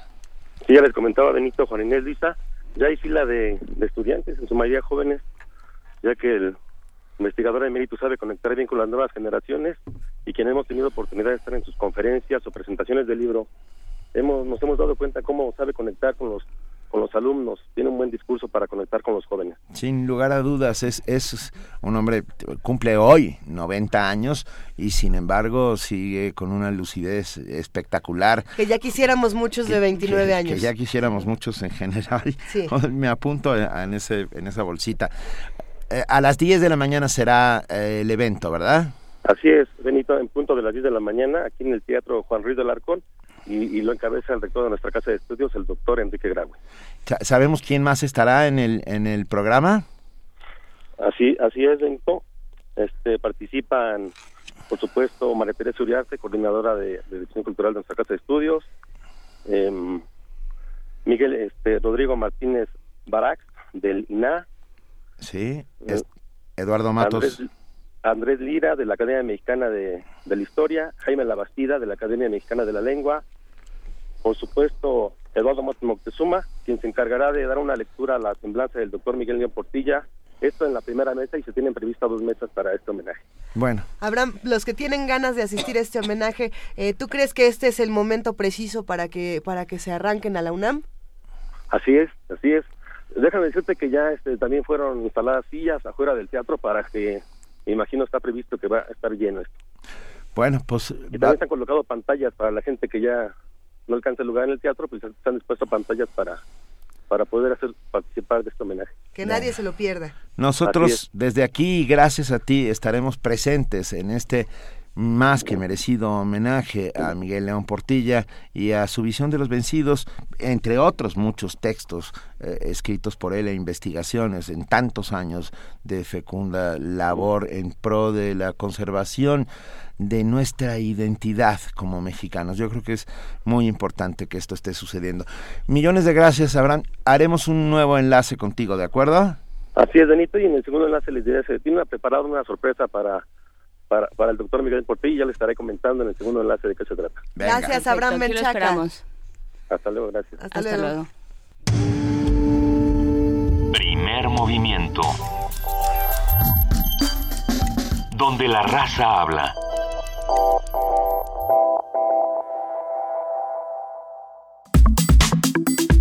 Nota Internacional. El pasado martes, un tribunal estadounidense emitió un fallo que exige a Apple ayudar al FBI a infiltrarse con un programa especializado en el smartphone de Sayed Farouk, uno de los autores del ataque terrorista en San Bernardino, California, que habría dejado 14 muertos y 21 heridos en diciembre del año pasado. El director ejecutivo de Apple, Tim Cook, dijo que sus ingenieros no cumplirán la orden. Apple y una, condición, una coalición de compañías tecnológicas, así como activistas, argumentan que de ganar el FBI se establecería un precedente para que otros gobiernos exigieran espiar a sus ciudadanos dejando de lado la privacidad de los usuarios. La Asociación de la Industria de la Computación y las Comunicaciones, que engloba empresas como Amazon, AOL, eBay, Facebook, Foursquare, Yahoo, Samsung y Microsoft, emitió un comunicado para advertir que si se obliga a Apple a desarrollar ese software, sería un mal precedente para la seguridad digital y económica, así como para los derechos de los usuarios alrededor del mundo. A, partir de esta información conversaremos hoy sobre las fronteras entre la libertad individual y el bien común y para ello nos acompaña en esta charla el doctor Luis de la Barreda Solórzano, director del Programa Universitario de Derechos Humanos. Muy buenos días, eh, Luis de la Barreda. Buenos días, mucho gusto en saludarlo. Eh, El gusto es, es todo nuestro, como siempre, Luis. Eh, ¿qué, ¿qué, es lo que está pasando en este momento entre Apple y el FBI? Eh, nosotros pudimos consultar esta carta que sale el 16 de febrero, eh, que escribe Tim Cook y que comparte en el portal de Apple. sin embargo, han se ha despertado una controversia enorme. En principio, la libertad a, a la vida privada, las libertades propias de la vida privada, las libertades que tienen que ver con la esfera íntima del individuo deben ser respetadas por cualquier gobierno democrático y respetuoso de los derechos humanos. Pero este derecho, como todos los derechos sin excepción, eh, tiene sus límites. En, el, en la investigación de, de un delito, en la investigación de la de la autoría de un delito, de la complicidad, de la participación de terceros en un delito, eh, los jueces eh, tienen la facultad en todo el mundo de intervenir comunicaciones privadas. Lo mismo una conversación telefónica eh, que la correspondencia, que los correos electrónicos y que toda otra forma de comunicación privada. Para esto, se requiere que no se haga de una manera arbitraria, se requiere que el órgano de la acusación, llámese Ministerio Público en México, llámese Fiscalía, llámese juez de instrucción en otras partes, le presente al juez eh, los elementos que acreditan la necesidad de intervenir esa comunicación privada y el juez tiene que sopesar estos elementos y tomar una decisión. Lo que sería inaceptable es que a una persona se le intervinieran comunicaciones privadas sin que hubiera un delito de promedio, sin que hubiera elementos que eh, probaran su presunta responsabilidad o sin que estuviera probada plenamente su responsabilidad.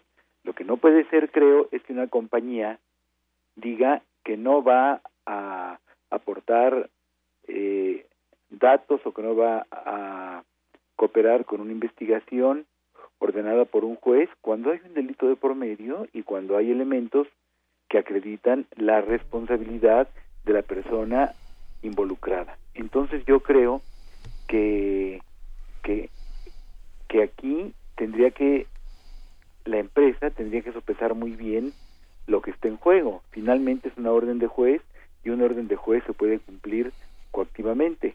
Desde luego que quien se siente afectado puede apelar ante un tribunal superior pero eh, lo que no lo que no me parece válido es que se diga esto siente un precedente.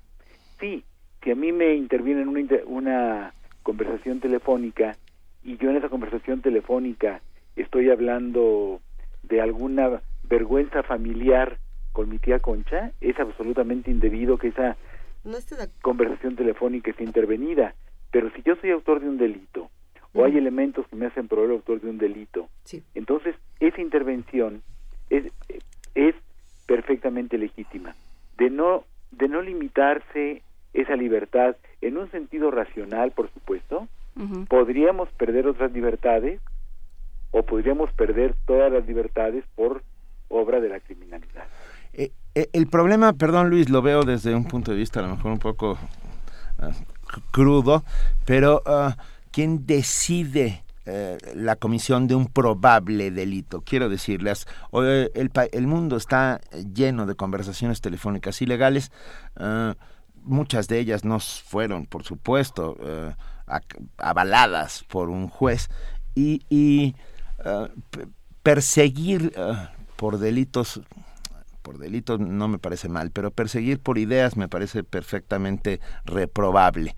Quiero decir perseguir por ideas es totalmente reprobable, pero cuando esas ideas eh, no son simplemente la expresión de un punto de vista, sino que van acompañadas de actividades delictuosas, ya estamos ante, ante otro problema. Eh, preguntas, Benito, con toda razón, ¿quién decide? Bueno, necesariamente decide un juez. Y eso es así eh, de, de una manera quizá inevitable en cualquier sistema siempre estamos en manos de otro. Siempre va a ser un juez el que decida si una persona, eh, en un juicio, en cualquier juicio, va a ser un juez con base en las pruebas que le aporte el órgano de la acusación y la defensa quien decida si una persona es responsable o no. Va a ser un juez también quien decida si una comunicación eh, puede intervenirse de alguna manera para, para aportar datos a una investigación que tiene que ver con prevenir un delito o con perseguir un delito. La resolución del juez puede ser injusta sí. y el, la resolución del juez puede ser excesiva y la historia forense está llena de fallos discutibles o de fallos que finalmente se demostraron equivocados. Pero en una democracia con un poder judicial independiente va a ser un juez que, que, que debemos suponer una persona altamente calificada, no solo jurídicamente, sino con, sino con equilibrio emocional y con una sólida cultura, con una sólida formación, con un sólido criterio, quien decida. No, no, no se ha encontrado una mejor manera. Es decir, lo que no podría ser es que alguien dijera, como puede haber eh, comunicaciones intervenidas ilegalmente, abusivamente, entonces yo eh, rechazo toda intervención a una comunicación. Grandes delitos eh, se han esclarecido gracias a esta intervención, pero, repito, es muy importante que esas intervenciones sean siempre por orden judicial y siempre que haya elementos que la justifiquen.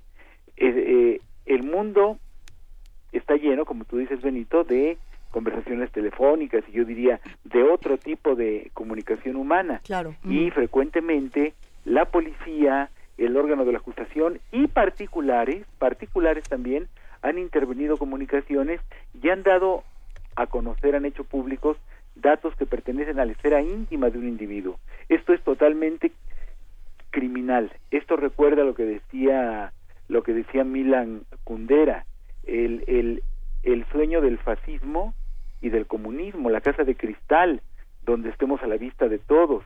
Quien rasga la cortina de la, de la intimidad es un criminal. Pero entonces debemos distinguir entre el rasgamiento indebido para, para indagar, para entrometernos en la vida privada de alguien, y el rasgamiento que tiene que ver con una investigación de un delito que está probado.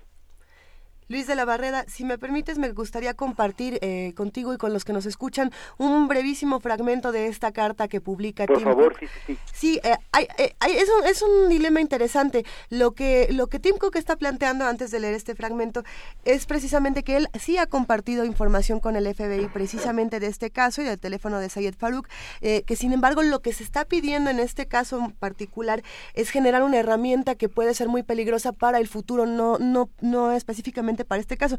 Pero ¿por qué no compartimos este fragmento? Lo que dice es lo siguiente.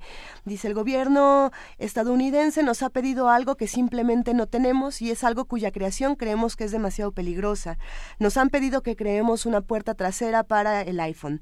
Concretamente, el FBI quiere que hagamos una nueva versión del sistema operativo del iPhone, saltándonos algunos elementos de seguridad importantes y que lo instalemos en un iPhone recuperado durante una investigación. En las manos equivocadas, este programa que actualmente no existe podría desbloquear cualquier iPhone que alguien posea físicamente, no solamente eh, el que del que estamos hablando en particular. Y luego continúa diciendo, el FBI puede utilizar diferentes palabras para describir esta herramienta, pero no nos equivoquemos. Crear una versión del iOS, del sistema operativo, que se salte la seguridad de esta manera, crearía sin lugar a dudas una puerta trasera. Y aunque el gobierno puede sostener que su uso se limitaría en este caso, no hay ninguna manera de garantizar dicho control, sea para el FBI y sea para toda la comunidad, tanto de hackers como de distintos eh, eh, organismos del gobierno, que puedan utilizarlo para otro tipo de fines. ¿Qué opinas, Luis?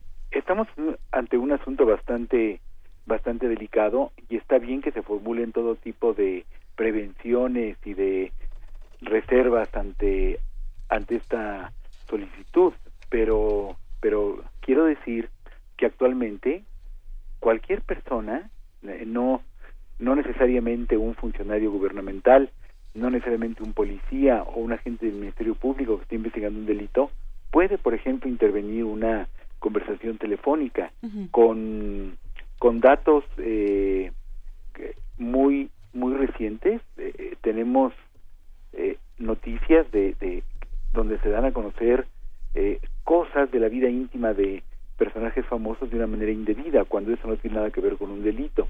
Es cierto, estas, eh, este tipo de mecanismos crean un precedente y se trata de que eh, también echando mano de, de, de toda la tecnología disponible, se bloquee hasta donde sea posible el riesgo.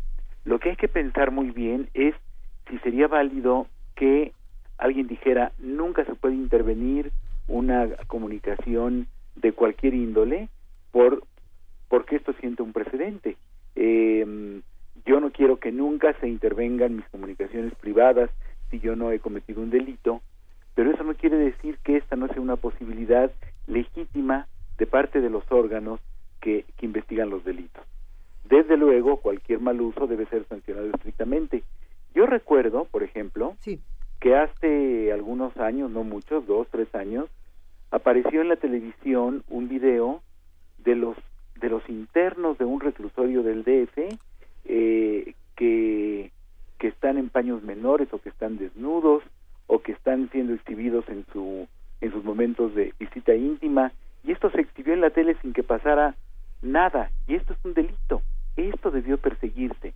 Entonces debemos delimitar muy bien entre la intervención legítima de una comunicación privada y la, y la intervención abusiva la intervención ilegítima que puede hacer un funcionario público y que hoy, con las herramientas disponibles, puede hacer también un particular.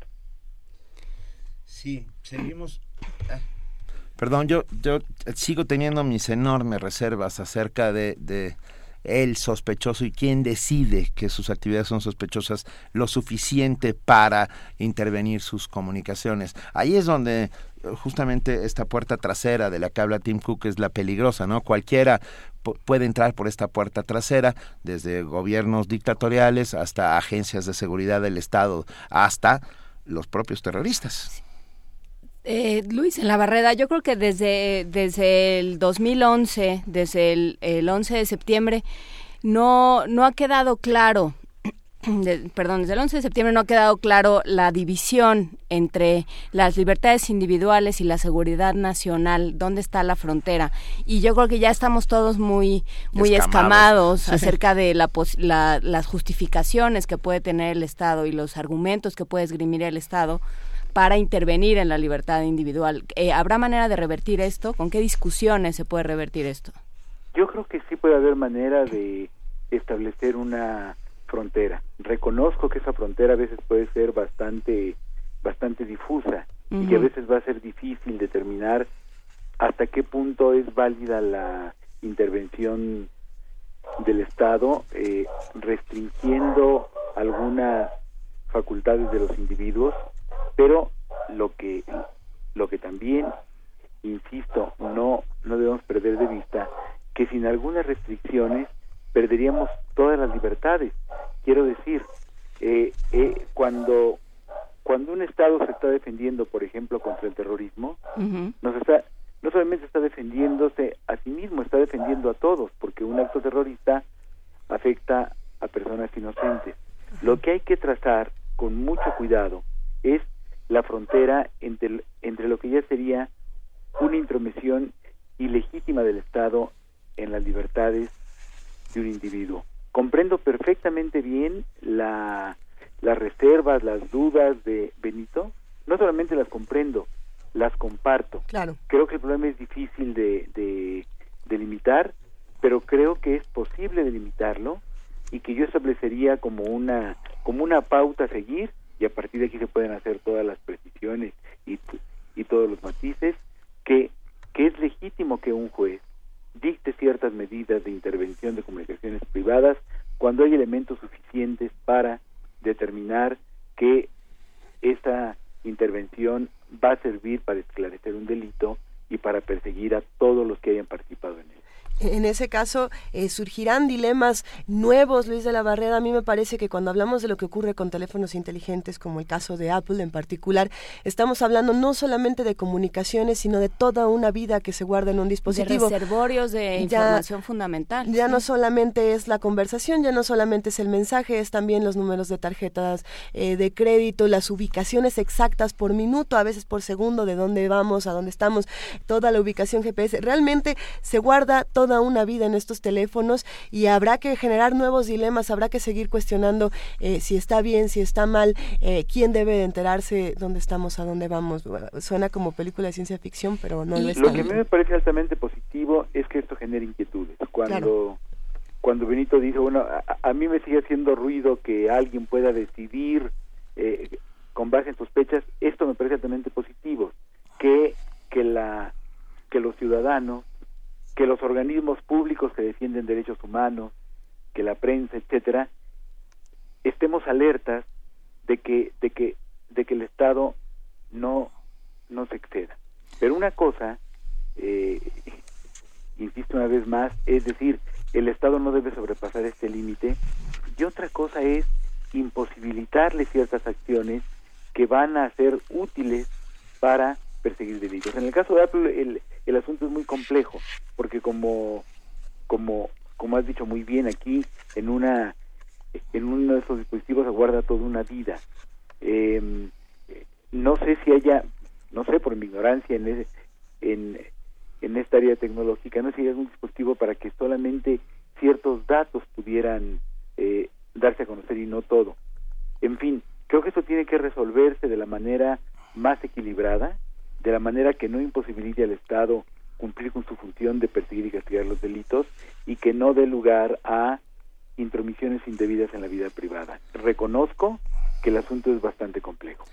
Venga, pues muchas gracias por estar esta mañana con nosotros, Luis de la Verdad Solórzano. cuando se decida algo, pues volvemos a platicar. Así es, director del Programa Universitario de Derechos Humanos. En cuanto tengamos más datos o pase algo más, te volvemos a llamar. Si, el asunto merece seguirse analizando. Por supuesto. Y Mucho gusto saludarlos. Un abrazo. Un gustazo. Mientras tanto, todos los que tienen teléfono inteligente ya saben cuánta información le están dejando ahí. Gracias, Luisa. Primer movimiento. Donde la raza habla. Son las 8 de la mañana con 52 minutos y ya tenemos en la línea a Álvaro Uribe, eh, de la Dirección General de Publicaciones y Fomento Editorial de la UNAM, para hablarnos sobre la colección Pequeños Grandes Ensayos, colección que él dirige. Un gustazo, Álvaro. ¿Qué tal? Muy buenos días, el gusto es mío. No, bueno, cuéntanos por favor acerca de Pequeños Grandes Ensayos. Bueno, como su título lo debería sugerir, es una colección que publica ensayo. Eh, esto es una cosa más o menos rara ya que se dedique eh, una colección entera al ensayo. Y bueno eh, le antecede los calificativos de pequeños y grandes porque se trata en principio de ensayos que son breves eh, ya sea uno o varios ensayos breves en cada volumen y grandes por la, aspiración a cierta grandeza literaria o por lo menos histórica que tiene cada uno de los de los títulos. Eh, en, principio se trata de vindicar a los clásicos del ensayo clásicos en lenguas asequibles para lenguas occidentales digamos asequibles para para nosotros y nuestros traductores. O sea publicamos el español y también traducciones del inglés del italiano del alemán del francés principalmente hemos hemos podido publicar. Y una de las características esenciales de esta de esta colección es que eh, todos y cada uno de los libros tienen una presentación por un experto, por un apasionado, por un adicto, pues al autor de, de que se trata. Muchas veces también, y esto puede ser lo ideal, este, este presentador es al mismo tiempo el traductor cuando se trata de lenguas extranjeras. Pues bueno, hay una toda una gama de, de títulos que hemos publicado. Eh, si quieres, puedo darte un, más o menos alguna lista de algunos, algunos nombres. Sí, por favor. Ayer, por ejemplo, se presentó uno en minería. Bueno, este, este sería muy muy bueno, claro, empezar por este. Ayer se presentó en minería uno de, bueno, fue en tierra, de hecho, fue el sábado. Sí. Es, eh, el autor es Sandberg, eh, Carlos Augusto de Sandberg, que es uno de los críticos, el, presentador que fue Christopher Domínguez, quien hizo el prólogo, lo califica como el padre de la crítica, así, así, de, así de fácil, el padre de la crítica moderna. Y bueno, este es un libro eh, muy, muy particular, es un libro que se llama Napoleón Bonaparte, de Sandberg, repito. La traducción es de Juan José Utrilla, que es un traductor experto en, la introducción, pero también las selecciones de Christopher Domínguez. La característica principal de este libro es que, eh, aunque por regla general en esta colección se han publicado ensayos o libros de ensayos que en su idioma original, en su versión original, ya venían así, ya venían publicados como ese ensayo o como ese conjunto de ensayos, en esta yo me autoricé con la complicidad de Christopher Domínguez a romper esa regla y lo que hizo Christopher fue seleccionar cinco ensayos de Saint-Beuve sobre Napoleón que no están juntos en ningún volumen en francés. Entonces es una doble novedad este libro, no solo porque los ensayos individualmente no estaban traducidos al español, sino porque además no están juntos ni siquiera en francés. Entonces es un libro completamente original para el lector mexicano, con un excelente prólogo de, de Christopher Domínguez. Entonces estoy estoy moderadamente orgulloso de ser el editor de, este, libro. Eh, pero, en fin, hay muchos otros títulos. Eh, voy a mencionar algunos títulos recientes. Eh, el, el, que quizá más orgullo y gusto me, provoca de los títulos que publicamos en los últimos meses, en los últimos dos años, año y medio, es La Biblioteca del Fabulador. Este es un libro de Augusto Monterroso, que fue mi maestro en, en lo personal y creo que es maestro de muchos de los que nos dedicamos a, la literatura y a la edición en, lengua española. Entonces Monterroso, eh, esta es una selección eh, de Antonio Mazoliver eh, Ródenas que hace también el prólogo.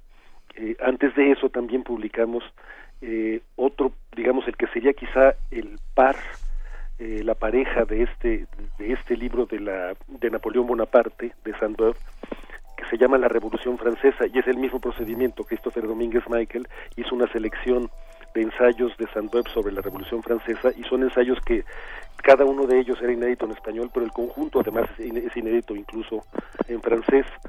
Eh, antes de esto también publicamos y en el mismo estilo, siguiendo esta misma línea de eh, crear libros que no existen en su idioma original, eh, una selección del diario y la correspondencia del gran poeta inglés Gerald Manley Hopkins, poeta del siglo XIX, eh, antes de esto publicamos también, por ejemplo, La Cristiandad o Europa, que es uno de los ensayos clásicos de Novales traducidos directamente del alemán, eh, o una selección de ensayos de Fernán Pérez de Oliva, que es uno de los autores menos conocidos del siglo de oro español.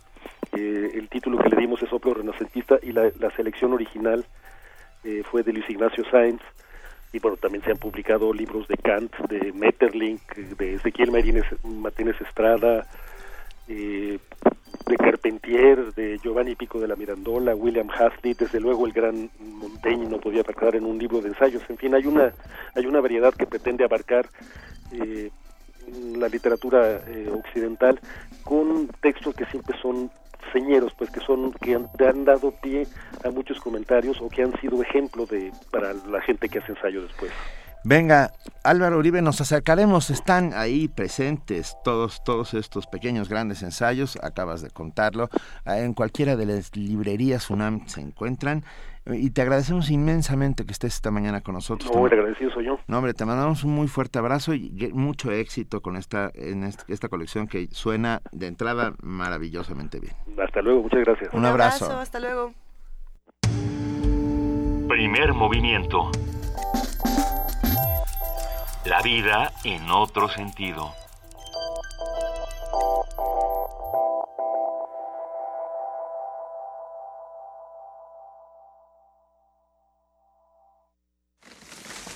Deforestación. Escasez del agua. Consumismo. La tierra es nuestro hogar. ¿Sabes qué hacer para cuidarla? Radio UNAM y el Programa Universitario de Medio Ambiente te dicen cómo en Ambiente Puma. Espacio para compartir múltiples voces e ideas por la sustentabilidad. Nosotros ponemos los micrófonos, tú las acciones. Conduce Mireya Imas. Todos los lunes y miércoles a las 3 de la tarde. 96.1 de FM. Por un planeta para todos. Radio UNAM. No, mamá. Viajamos por todo México y todas las llamadas salen como locales. Mira, hijo, ¿ya viste? Me puedo conectar por Wi-Fi y así no me gasto mi saldo. Yo me cambié de compañía y ya no tuve que cambiar mi número de teléfono. Hacer negocios es mucho más barato que antes. Sí, pero ahora si se me corta la llamada ya no me cobran el minuto completo como antes. Neta. Neta. Ya bajó el teléfono. Juntos lo estamos logrando. PRI. Este 5 de junio será la elección del constituyente de la Ciudad de México y todos debemos formar parte de este momento histórico. Recuerda que podrás usar tu credencial para votar aun cuando no tenga un 18 atrás y te servirá para elegir de manera informada y razonada a quienes redactarán la primera constitución de nuestra ciudad. Conmigo, la Ciudad de México es más. Súmate. Elección del Constituyente Ciudad de México 2016. Instituto Nacional Electoral. INE. Sumérgete en la música del planeta. Encuentra las perlas acústicas en el Mapamundi. Salpicadas desde Radio Nacional de España, Mundofonías. Una producción de Juan Antonio Vázquez y Araceli Zigane, creada para divulgar los ritmos del mundo. Sábados 6 de la tarde, por el 96.1 de FM. Radio UNAM.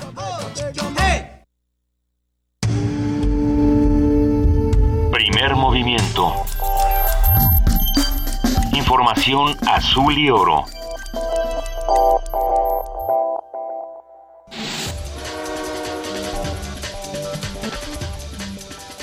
Muy buenos días, esta es la información de las 9 de la mañana. El rector de la UNAM, Enrique Graue, y el ex rector de la misma casa de estudios, José Narro Robles, se encontraron en la 37 edición de la Feria Internacional del Libro del Palacio de Minería. En su discurso, el rector de la máxima casa de estudios informó que existen 4.4 millones de mexicanos analfabetas mayores de 15 años, una situación que aseguró es inaceptable. Areli Gómez, titular de la Procuraduría General de la República, aseguró que existe un compromiso pleno con la investigación exhaustiva de la desaparición de los 43 normalistas de Ayotzinapa. Agregó que sí hay un plan de trabajo que contempla ayuda conjunta técnica del Grupo Interdisciplinario de Expertos Independientes y dijo que sí se informa a los familiares acerca de cada paso de las acciones de la investigación. La Secretaría de Economía informó que el flujo de inversión extranjera directa tuvo un incremento del 25.8% respecto al año pasado, pues llegó a los 28.382.3 millones de dólares. La dependencia indicó que esta cifra se alcanzó gracias a dos transacciones por la adquisición de las empresas de telecomunicaciones Usacell y Unefon, y por la venta de una de las líneas de negocio de la compañía Vitro a una corporación estadounidense. Jorge Serrano Limón, dirigente del Comité Nacional Provida, recuperó su libertad luego de que sus abogados pagaran una fianza de casi 26 millones de pesos. El pasado jueves, Serrano Limón fue detenido por presunta responsabilidad en un desvío de recursos asignados a Provida. El próximo martes, el juzgado primero de distrito de procesos penales federales determinará si dicta auto de formal prisión o de libertad definitiva al dirigente de Provida. La Secretaría de Salud Capitalina pone en marcha la primera Semana Nacional de Salud. El titular de la instancia, Armando Agüed, aseguró que podría presentarse un incremento en el número de casos de influenza durante las siguientes dos semanas. Estamos pensando que un par de semanas más puede haber todavía un incremento en el número de casos, pero todavía está dentro del comportamiento normal esperado. En el caso de influenza estamos 7% abajo de lo que fue el año pasado. Ahora, eh, es muy importante señalar, pues hemos tenido 180 casos de influenza comprobada en la Ciudad de México. De ellos 136 son del virus AH3N2, que es eh, también dentro considerado entre la vacuna que estamos aplicando. En el tema de H1N1 son 27 casos, 10 que no son tipificados y 7 de influenza B. Quiero decirles que en todo el país ha habido 1.290 casos eh, en este sentido. El H3N2 es el virus que eh, se ha presentado en un 60% más de cualquier otro tipo, no, no el H1N1, el de 2009, recordarán. Sin embargo, la vacuna lo tiene. Han ocurrido 53 defunciones en todo el país. Invito a que la gente se proteja, se cuide. El jefe de gobierno de la Ciudad de México, Miguel Ángel Mancera, afirmó que no hay alarma de influenza en la ciudad, pero sugirió a la población vacunarse y no automedicarse. En información internacional, el secretario de Estado estadounidense John Kerry anunció que su país y Rusia alcanzaron un acuerdo provisional para un alto al fuego en Siria. Kerry aseguró que la única forma de frenar el conflicto en Siria es por la vía política con un gobierno transitorio sin Bashar al-Assad a la cabeza. Por su parte, el presidente sirio ha asegurado que ve muy difícil un alto al fuego tal y como lo han propuesto Estados Unidos y Rusia. Gracias por su atención, le informó su servidora Dulce García.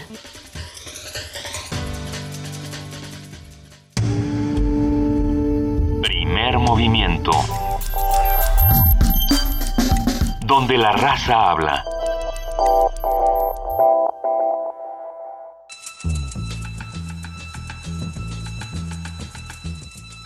Es hora de poesía necesaria.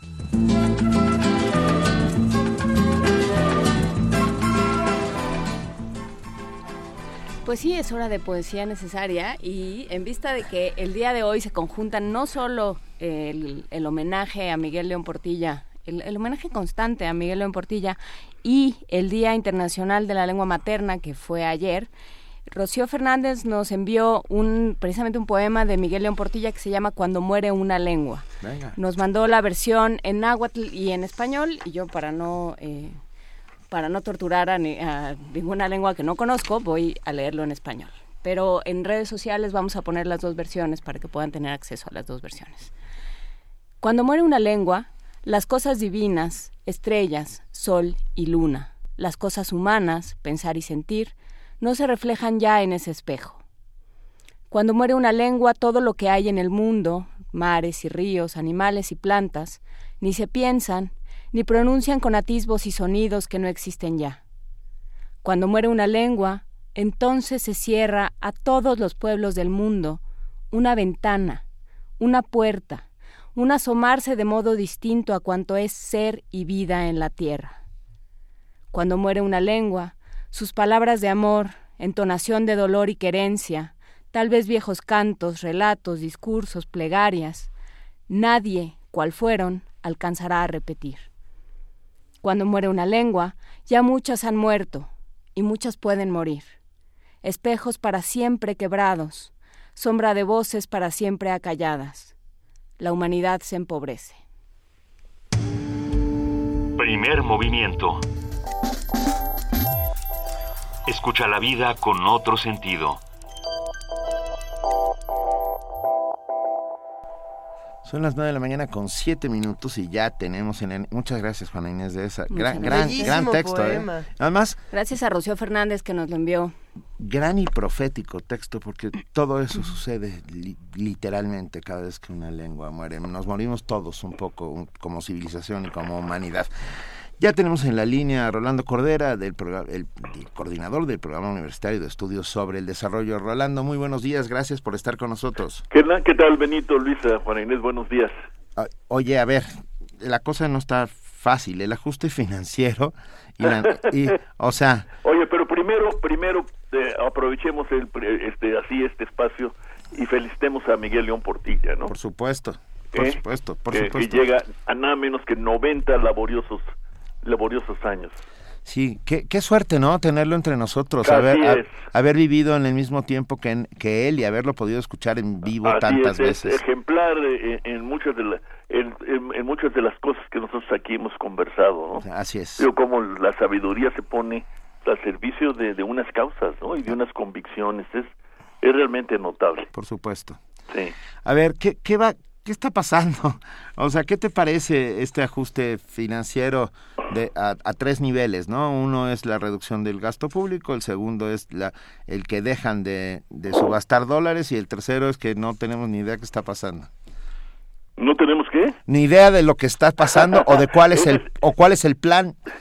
Pues no no no hay plan más ah, okay. que más que dirían los funcionarios responsables resistir estar preparados preventivamente lo han llamado ajuste preventivo lo calificaron para pues lo que muchos esperan sean no una tormenta perfecta quizás pero sí muchas tormentas derivadas de los enormes desequilibrios financieros que, que caracterizan el mundo de hoy que, que en buena medida explican la gran caída económica de 2008-2009, la llamada Gran Recesión, que fueron detectados, conocidos, estudiados, eh, frente a los cuales el mundo, en particular los, los, poderosos del mundo, eh, dijeron que, que harían una nueva arquitectura financiera, pero nada de eso al final de cuentas ha pasado y lo que hay pues es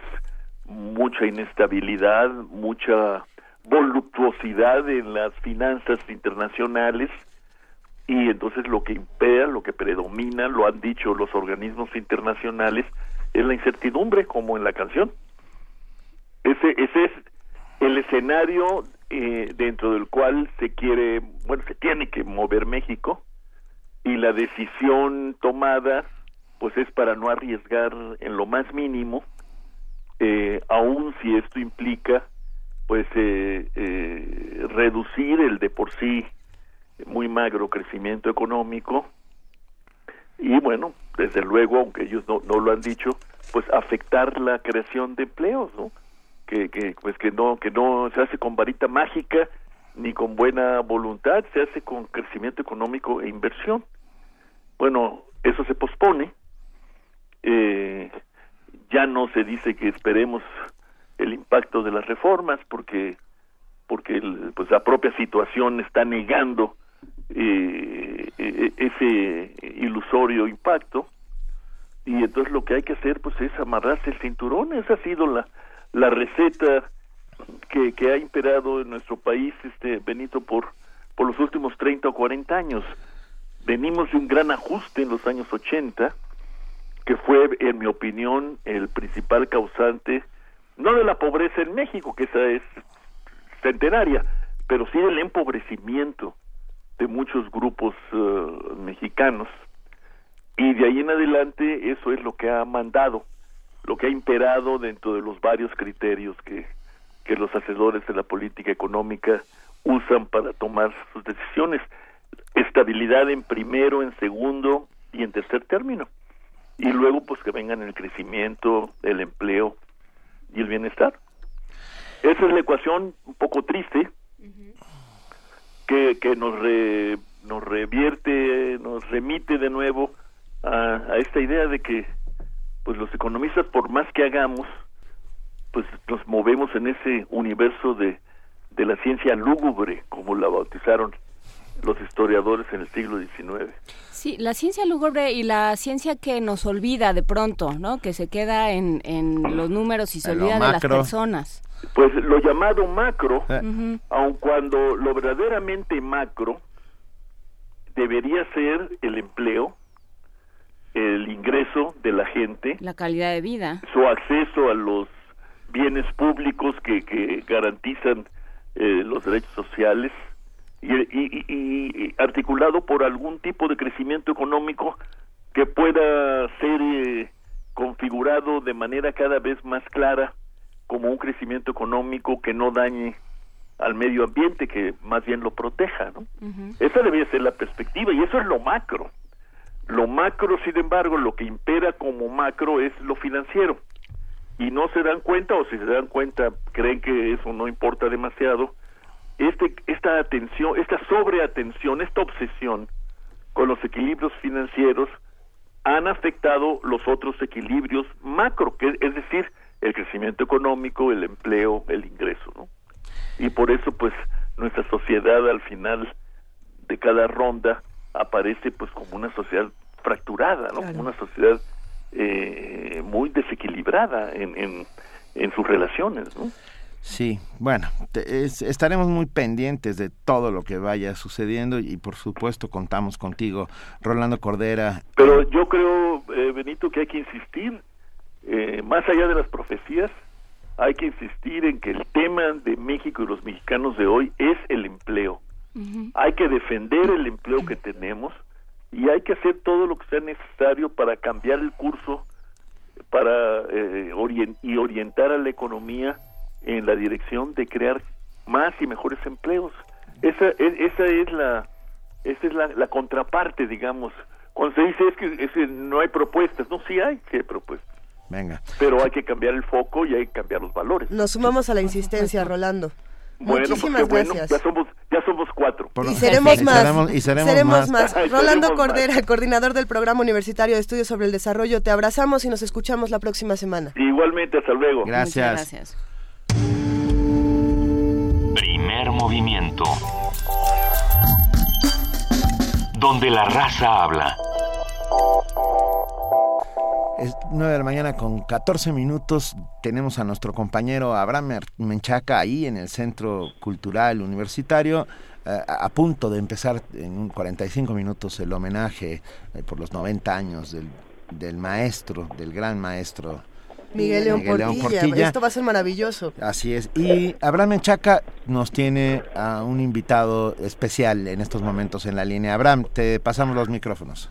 Así es, Benito, Juan Inés, eh, Luisa. Se encuentra conmigo el arqueólogo Eduardo Mata Moctezuma, quien, como ya les mencionaba temprano, está encargado de dar lectura a la semblanza del doctor Miguel León Portilla y, y lo dejo con ustedes para que nos comente algo del, del legado del, del maestro, del doctor Miguel León Portilla. Claro que sí. Maestro Matos. Bueno. Muy buenos días, Eduardo Matos. Querido Beno, ¿cómo estamos? Bien, muy bien, gracias. Estamos muy contentos por esta, por esta celebración que va a suceder dentro de unos cuantos minutos. Pues sí, aquí estamos ya listos. Ya eh, en el interior ya está todo preparado. Hay ya una cola aquí esperando para entrar. En fin, yo creo que va a ser un acto muy emotivo y como tú decías ahorita en la mañana, pues muy merecido para Miguel. Mu- muchas veces no, no reconocemos en su justa dimensión a estos sabios de nuestro tiempo. Yo creo que es uno de ellos, ¿no? Hombre, yo creo que eh, actualmente pues es una de las personas que ha aportado como además tú bien conoces la obra de él, pues ha aportado una cantidad enorme de de, de cosas, de investigación, de formación de gentes, en fin, yo creo que ha sido una participación del doctor amplísima en bien de la cultura, de la investigación y de la docencia. Y en bien también de los de los estudiantes de México, ¿no? Hablábamos y de y de nuestra universidad hablábamos al principio del programa, doctor Ma- maestro Matos Moctezuma, hablábamos al principio de lo que implica que eh, que Miguel León Portilla siga siendo maestro y haya sido maestro de nuestra universidad durante tantos años, lo que habla de su generosidad y de su pues de su afán porque el conocimiento vaya a, a todo el mundo. Exactamente. ¿Cómo no? Él tiene eh, su seminario de, de cultura náhuatl que él imparte aquí en la UNAM y en donde han pasado, bueno, yo no sé cuántas generaciones por ahí, eh, recibiendo la enseñanza que imparte Miguel León Portilla. Eh, para usted, maestro Matos, ¿cuál sería la, la aportación más importante? ¿Qué le agradece a Miguel León Portilla eh, dentro de su labor, lo, lo que ha usted llevado a cabo en este país? ¿Qué le agradece a Miguel León Portilla? ¿Qué tiene México que agradecer? Bueno, eh, como diré en mis palabras, en esa breve semblanza con la que se inician ya las ponencias, menciono o mencionaré allí cómo se debe mucho tanto en, el ámbito de la investigación como en la formación de nuevos cuadros de investigadores, pero hay algo muy, muy importante, que él, eh, digamos, eh, recuperó y volvió a dar la palabra al indígena que le había sido arrebatada desde el siglo XVI. Entonces, creo que Miguel en eso ha contribuido de manera significativa y ahí vemos sus obras como la filosofía náhuatl, como visión de los vencidos, que ha sido traducida a más de eh, 16 lenguas en el mundo. Entonces creo que ahí está pues una obra importantísima eh, basada en eso, en dar la palabra a quien le había sido negada. Precisamente para los jóvenes que nos están escuchando y que quieren acercarse y que también quieren compartir esta palabra, ¿qué, qué libro, por qué libro acercarse? Se habla siempre de la visión de los vencidos, pero ¿cuál, cuál sería eh, para usted, maestro Matos Moctezuma, el libro con el que deberíamos arrancar, con el que deberíamos acercarnos? Pues mira, eh, yo creo que hay muchos, ¿eh? no, no solo uno o dos más, sino, por ejemplo, eh, si se quiere adentrar en el pensamiento de cómo eh, los mexicas tenían su concepción del universo, etcétera, yo creo que la filosofía náhuatl es fundamental. Fue su tesis, por cierto, de doctoral que la dirigió el padre Ángel María Garibay, uno de sus grandes maestros. Luego tenemos, bueno, ya lo comentaste, vi- visión de los vencidos, en donde el indígena habla acerca de su concepción del mundo, pero también de su visión de la conquista misma, ¿no? Cómo, cómo se vio desde el otro lado, digamos, ¿no? Este, después tienes eh, otra, por ejemplo, la, la, la palabra, que es un libro que, que es, eh, bueno, tiene creo que más de mil páginas o algo así, es impresionante. Este, luego tiene también eh, la de eh, bueno, los, los estudios de códices, por ejemplo, los estudios sobre Baja California. O sea, mira, es eh, importantísimo que los alumnos revisen lo que es la bibliografía de Miguel León Portilla para que ahí vean los diversos aspectos además que él ha tratado y que lean aquello, si pudieran leer todo magnífico, pero por lo menos aquello que más les atraiga, ¿verdad? Te pedimos un favor, Eduardo Matos. Sí. Lo abrazas de parte de todos, de todo el equipo del primer movimiento y de todos los que nos están escuchando. Vamos a desde aquí a hacer unas mañanitas, por lo menos dentro de la cabeza, para celebrar 90 años de este, de este sabio de nuestro tiempo Este que generoso, ¿sabes? generoso, que sigue, que sigue afortunadamente entre nosotros. Desde luego que sí, cuenta con eso. En cuanto llegue Miguel, yo lo saludo y les mando el saludo de Radio Universidad y de todos los oyentes. Muchísimas gracias, eh, maestro, maestro Matos Moctezuma, y mucha suerte en este homenaje. Que lo disfruten todos. Gracias, muy amable. Un abrazo. A ver Adiós. si está por ahí nuestro compañero. Aquí va. Ah, gracias. gracias. Abraham, Abraham Menchaca, ya, ya supo, ya abrieron las puertas para poder Ya entrar. abrieron las puertas, ya, ya ingresaron, ingresó gente de todas las edades, Benito, jóvenes, eh, ya gente grande, también mayor, y existe una gran cantidad de jóvenes, ya ingresaron, están tomando sus lugares y ya está todo listo. Abraham, ¿vas a seguir contándonos qué ocurre? Así es, Muy todos bien. los detalles de lo que ocurre aquí en este homenaje al doctor Miguel León Portilla. Nos preguntan en redes si va a haber eh, streaming, si se va a pasar por internet eh, el homenaje. Yo creo que sí, sí, sí, sí.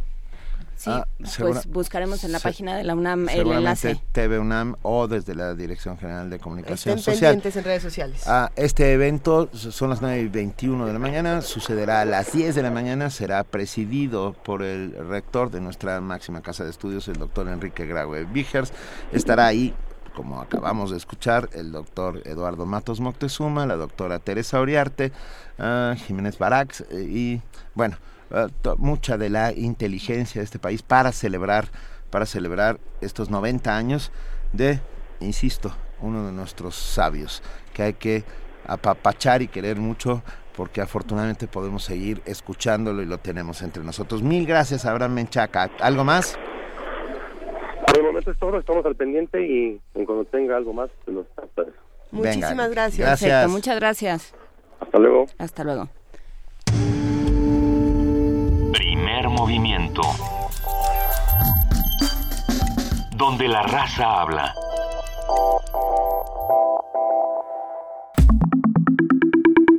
La mesa del día. La lengua Tum Sabi, o mejor conocida como lengua mixteca, tiene miles de años de existencia y se define a sí misma como la palabra de la lluvia. En México, este idioma se habla en los pueblos indígenas del sur. Según el Instituto Nacional de Estadística, Geografía e Informática, INEGI, en el país existen 467.981 hablantes, siendo Oaxaca el estado con mayor porcentaje de miembros Tun Sabi. Una de las principales representantes de esta lengua en relación a la poesía es Celerina Patricia Sánchez. Celerina Patricia Sánchez Santiago. Natu. Datutuna nucha. Sasta koi. Kibitachi tibi nu taguanakunda kayaña. Iti sana kai anuayu natsita nyam eyemi. Taguanako nui. Nyaka ini. Sana tina nu veena. Si uniyu. Dikiso kwechana tantu. Kwenya ko ischanya. Kanyanda sasta. Chanya ka sa. Kweme wenya tsinuni. Nuka dini kanji. manchasazo. Al amanecer. Un destello de fuego despierta el aliento del viento, hace su presencia.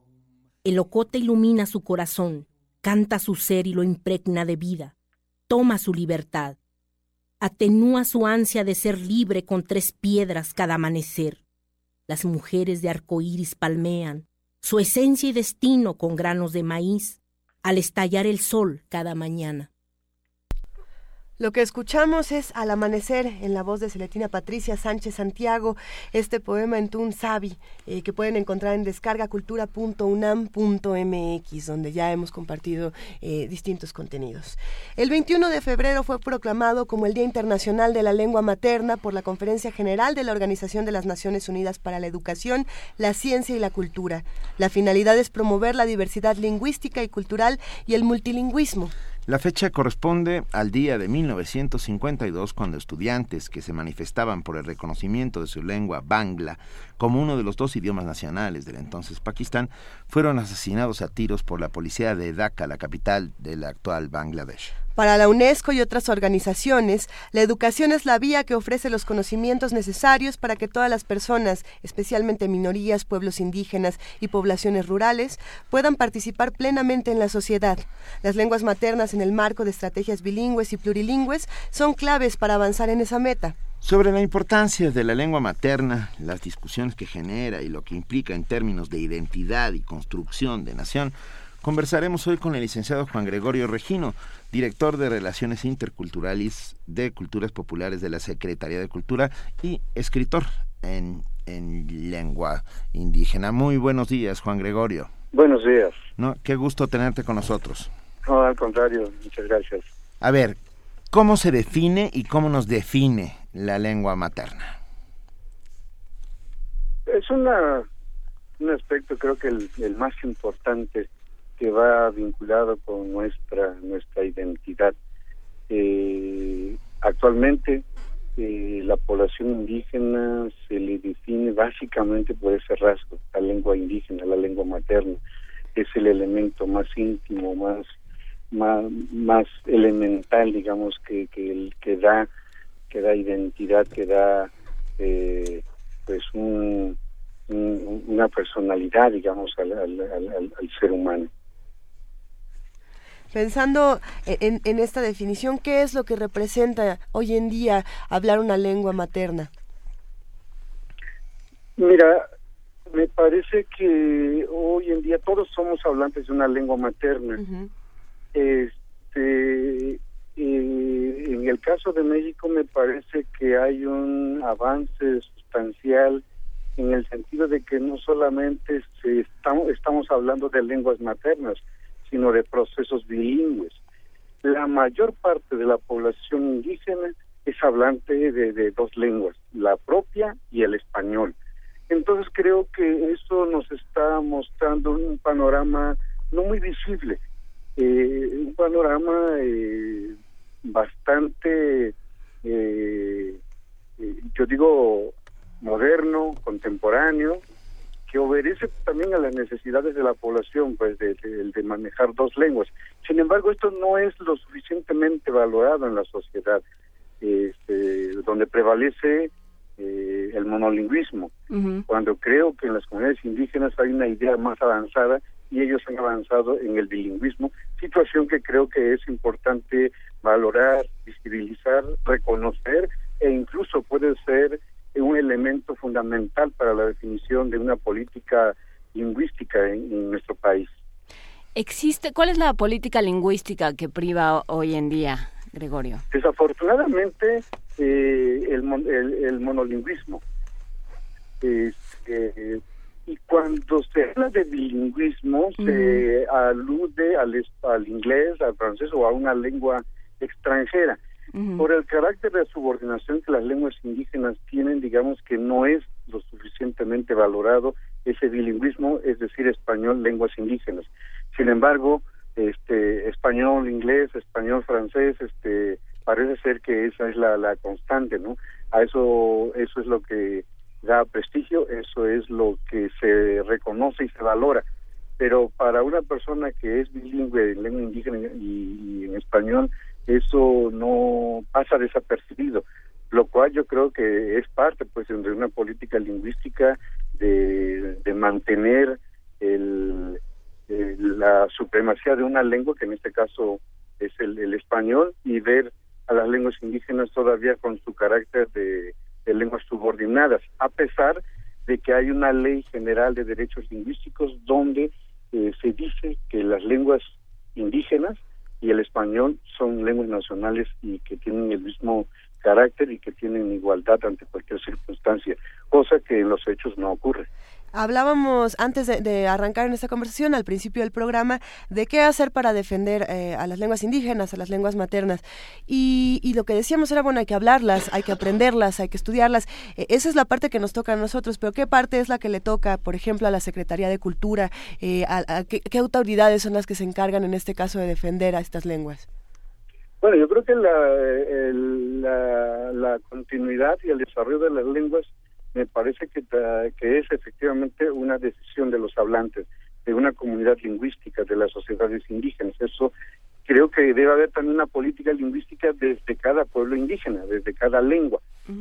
Eso creo que es fundamental. Y el gobierno, la, en este caso la Secretaría de Cultura, pues tendrá la, la obligación de acompañar, de desarrollar acciones para que esas lenguas eh, se desarrollen para que puedan ah, eh, eh, mantenerse, para que puedan transmitirse, pero también yo creo que otra parte que sí, digamos, este es fundamental eh, y que tendríamos que contribuir, digamos, para la construcción de una sociedad multilingüe, de una sociedad intercultural, son las acciones que, digamos, como Secretaría de Cultura tendríamos que encaminar.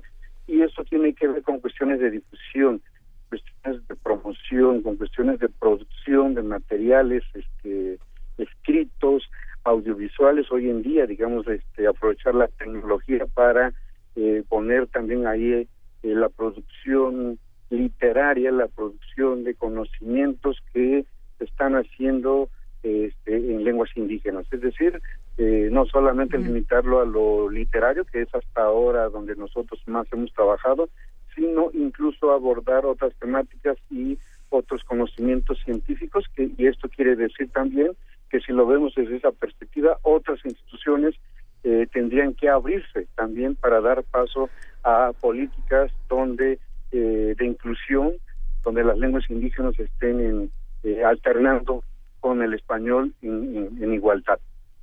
Sí, eh, es, es interesante esto que dices de, de, la igualdad, Gregorio, porque no solo, no es que no tenga prestigio, como decías hace rato, sino que inclusive hay una posición vergonzante de, de los hablantes, ¿no? Que se niegan eh, a que lo aprendan sus, sus hijos o las nuevas generaciones.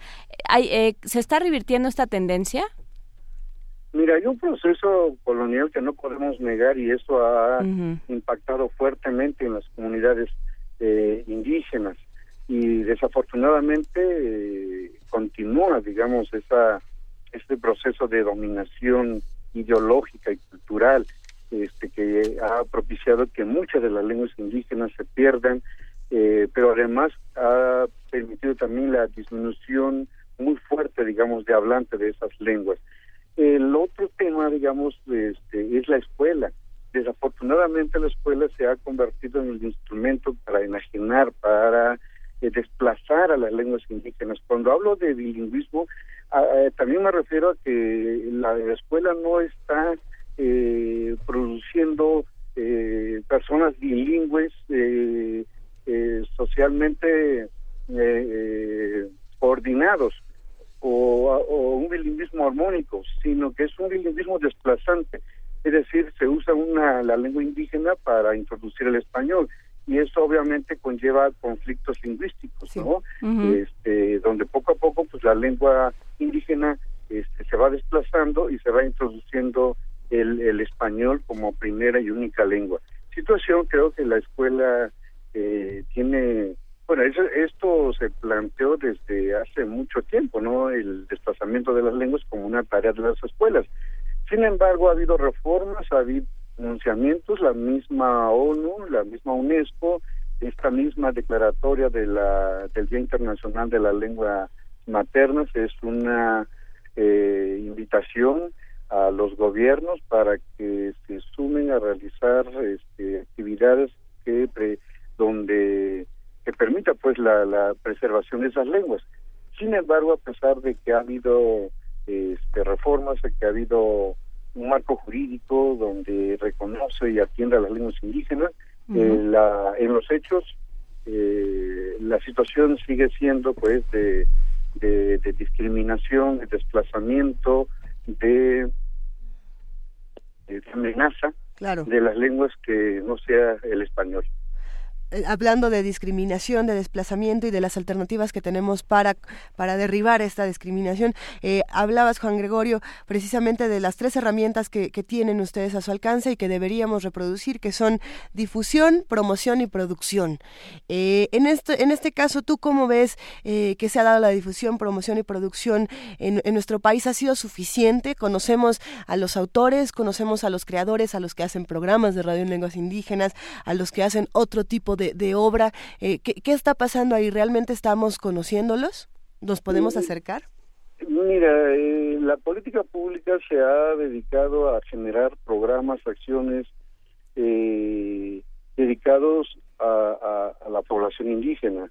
Es decir, son políticas segregacionistas. Es programas para indígenas, programas para la cultura popular, cuando realmente toda nuestra sociedad debería, digamos, de de tener esos contenidos como algo continuo, como algo permanente, para que haya ese conocimiento, para que haya esa sensibilidad de poder respetarnos, de poder entendernos, de poder comunicarnos. Pienso que los medios de comunicación este, dedican la mayor parte de su tiempo en el español.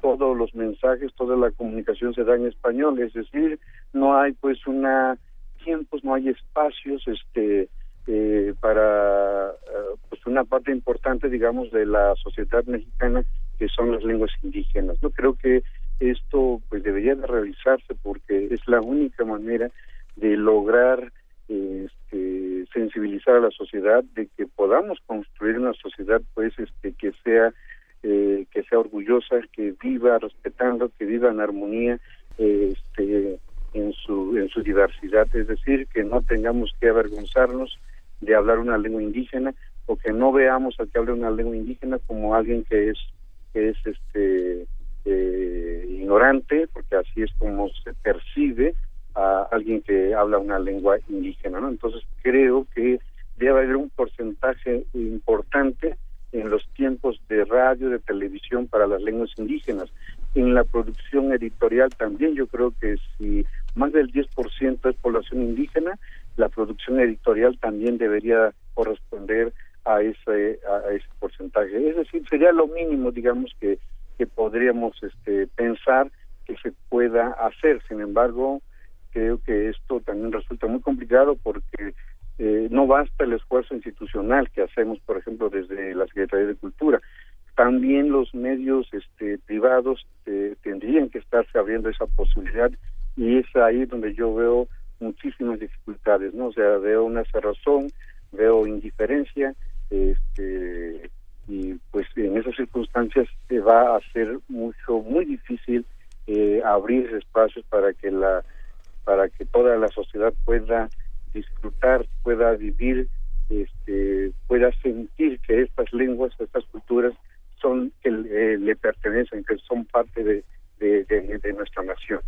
E inclusive en, en donde están presentes las lenguas indígenas, no sé, no sé si, si esté de acuerdo conmigo, pero donde están presentes las lenguas están presentes como como una curiosidad de alguna manera no como la herramienta con la que o, la forma en la que una serie de, de ciudadanos como todos los demás ciudadanos entienden el mundo y ven el mundo y se explican el mundo. Hay hay una especie como de como de banalización de, de las lenguas indígenas o, me equivoco sí yo creo que definitivamente lo, esa apreciación que haces es, correcta y creo que más bien es la constante que tenemos en todas las sociedades en todos los en todas las culturas. Digamos, este, en la introducción de este programa se hablaba de Oaxaca, por ejemplo, ¿no? Que es el estado que tiene mayor población indígena o mayor presencia de lenguas indígenas. Sin embargo, este y uno ve en la realidad, uno va a Oaxaca y te encuentras con infinidad de voces, infinidad de sonidos, infinidad de, de colores que muestran esa diversidad.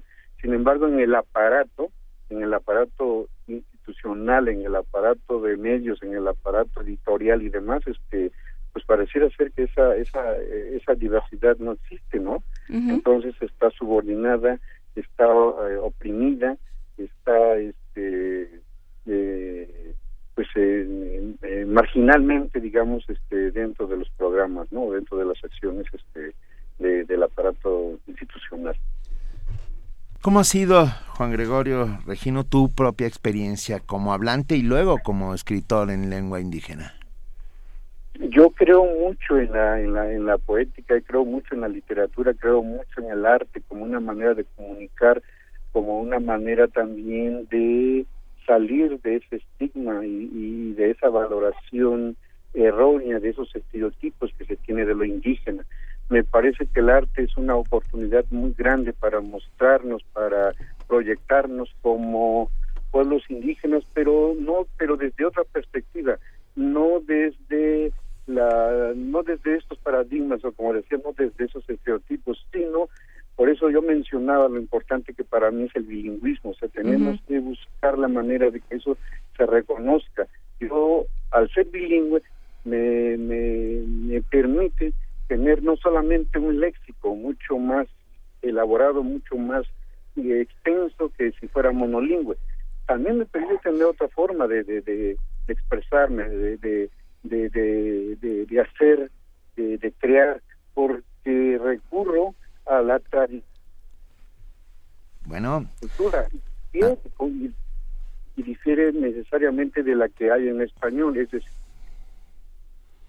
Ay, tenemos ahí un pequeño problema con la línea, se está cortando. Juan Gregorio, ¿estás ahí? No. Lo perdimos. A ver, vamos a intentar recuperar la comunicación. Mientras recuperamos la comunicación, hay que decir que sí, en Descarga Cultura, como hemos compartido muchos contenidos esta, esta mañana, también eh, se encuentran contenidos de Juan Gregorio Regino. Creo que valdría la pena que escuchemos uno más adelante. De hecho, ya eh, producción ya lo tiene más que preparado.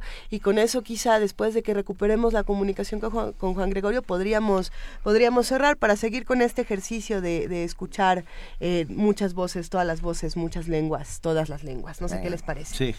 Pues eh, sí, desde luego está esa, esa eh, forma de acercarnos a otras culturas, los que no, los que nacimos siendo monolingües, los que nacimos con el español como, como lengua materna y crecimos con ello, pues tenemos también una doble obligación de, de enterarnos de cómo funcionan y cómo, y cómo se está tomando a estos hablantes y, y qué derechos y qué eh, ¿Qué, derechos se les está negando a todos estos hablantes en nuestro país. Eso por un lado, y bueno, eh, lo, retomó Juan Gregorio y nosotros ya lo habíamos platicado con Mardonio Carvalho hace unas semanas, la responsabilidad que tenemos muchos como medios de comunicación eh, de hacer este ejercicio de difusión, de hacer este ejercicio de promoción y de reconocimiento en estas otras lenguas que, que bueno, ha sido un derecho difícil de ganar, pero lo tenemos y lo debemos ejercer todo el tiempo que sea posible.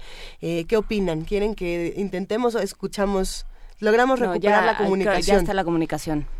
Juan, Juan Gregorio, ¿estás ahí? Ahora. Juan Gregorio. Sí. ¿Se cortó? Sí, caramba. Nos estabas contando de tu experiencia. Sí, y que creía firmemente, creía firmemente en la literatura como una manera de prestigiar a nuestras lenguas y nuestras literaturas. Este, eso tiene todo un reto porque implica conocer mi tradición literaria, pero también la, del español, la del castellano. Esto propicia, digamos, que nuestra propuesta literaria tenga elementos estéticos de una y otra tradición, situación que me parece eh, de mucha utilidad eh, este, eh, en, estos momentos y que no solamente contribuye a fortalecer la literatura mazateca en este caso, sino también creo que le inyecta ingredientes importantes al español. ¿Qué le da el mazateco al español o cualquier otra lengua indígena? no tenemos que diversificar. Híjole, se está cortando muchísimo. Ah, a ver, le agradecemos enormemente a Juan Gregorio Regino, pues ya, perdimos de nuevo la comunicación, pero ¿saben qué? Lo dejamos en sus palabras, porque tenemos Sí, ya tenemos, como, como lo habíamos platicado, un poema de Juan, Regino, de Juan Gregorio Regino, se llama Nuestra Infancia, está en Mazateco, eh, es en su propia voz y lo pueden encontrar en www.descargacultura.unam.mx. Este poema también cuenta con una introducción de Mardonio Carballo y esperemos que lo disfruten. El idioma mazateco es una lengua tonal relacionada con el popoloca, el chochó y el izcateco, según explica el Instituto Nacional de Antropología e Historia, INA por sus siglas. El mazateco es propio del pueblo indígena que lleva el mismo nombre, mismos que se localizan en el estado de Oaxaca.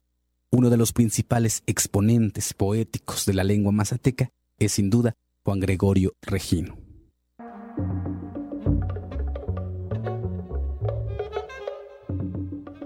Nuestra infancia. Juan Gregorio Regino nga kama shishi. Tashu shafa achi nga kama shishi. Achi chikin kisi nyagwe nangi shi kama we nang kama shicha. Kikyo fatsi on shi kama shicha ho, da yaha mi ora hato.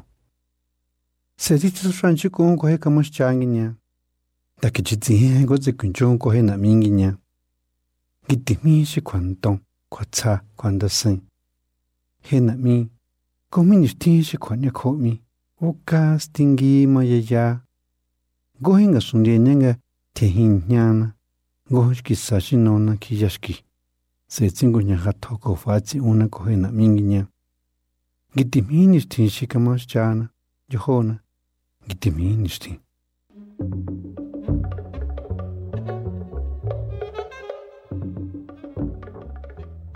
Nuestra infancia. Nuestra infancia es solo un recuerdo demasiado vago. Qué lejos quedó aquella tierra que nos vio crecer. Salieron los primeros suspiros sin darnos tiempo de madurar. Despertamos apenas y ya somos hombres, y ya somos padres, sin darnos tiempo de mirar el futuro. No volveremos a jugar aunque salte nuestra mente buscando juguetes, ya somos padres, y el tiempo no nos da tregua para pensar. Tropezamos y nos desmayamos. No hay tiempo para curarnos. No existen nuestros sueños en ningún cielo. No existe nuestra edad en ningún calendario. Apenas ayer salieron nuestros primeros suspiros y ya somos padres. No hay tiempo de madurar. No lo hay.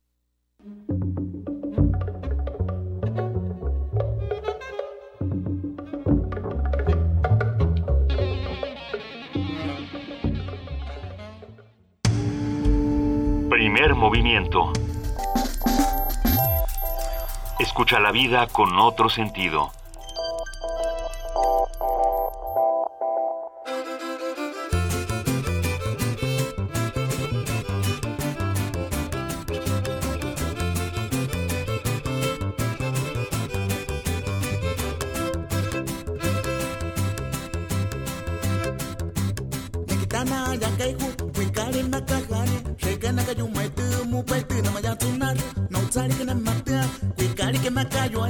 Rapana upumiate nehe mana hakane Kaiwata shikanan kukiaka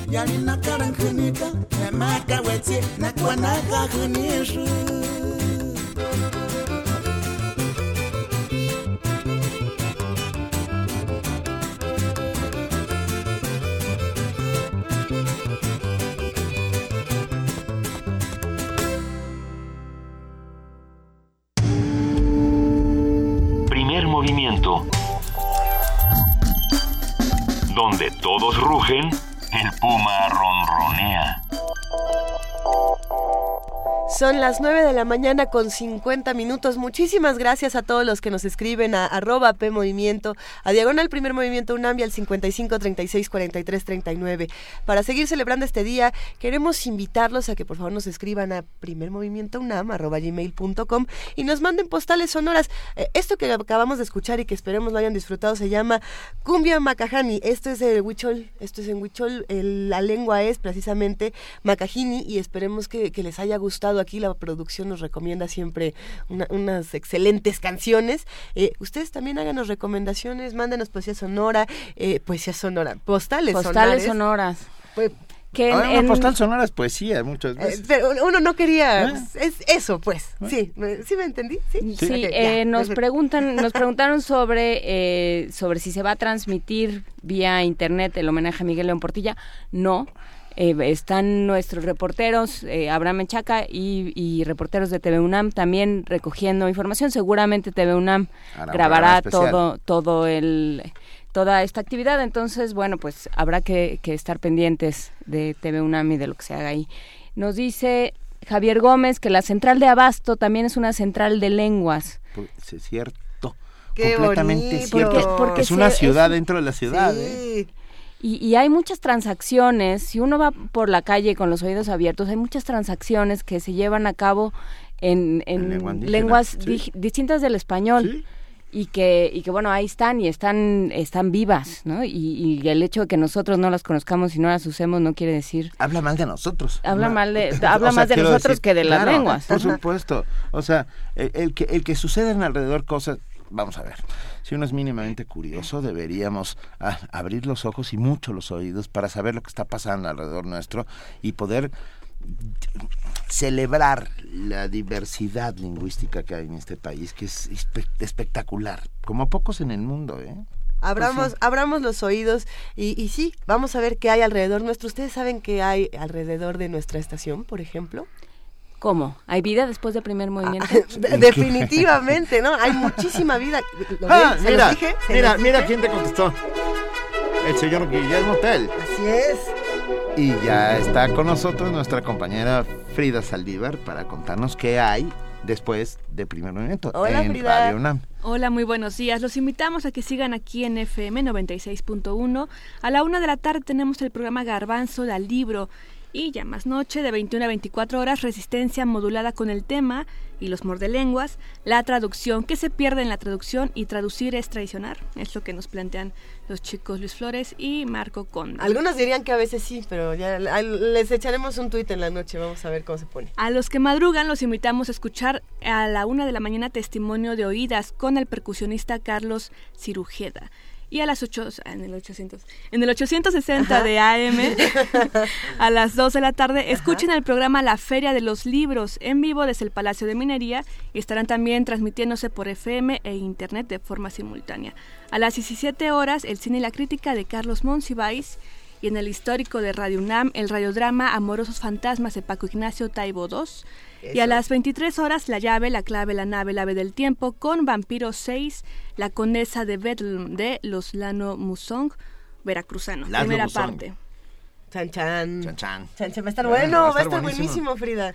Venga, pues muchísimas gracias. ¿Qué hacemos los que queremos escuchar el podcast de Primer Movimiento, los que queremos saber de todas las programaciones que hay por ahí? Escuchen Radio UNAM en línea, radiounam.unam.mx. Muchísimas gracias, Gracias, querida Frida. Frida Saldívar. Eh, estoy leyendo nuestra día, cuenta Frida. de Twitter Ajá. y me estoy dando cuenta que ya que ¿Qué pasó? ¿Algo No, pasó está en Twitter? No, muy interesante. Ya se está haciendo comunidad.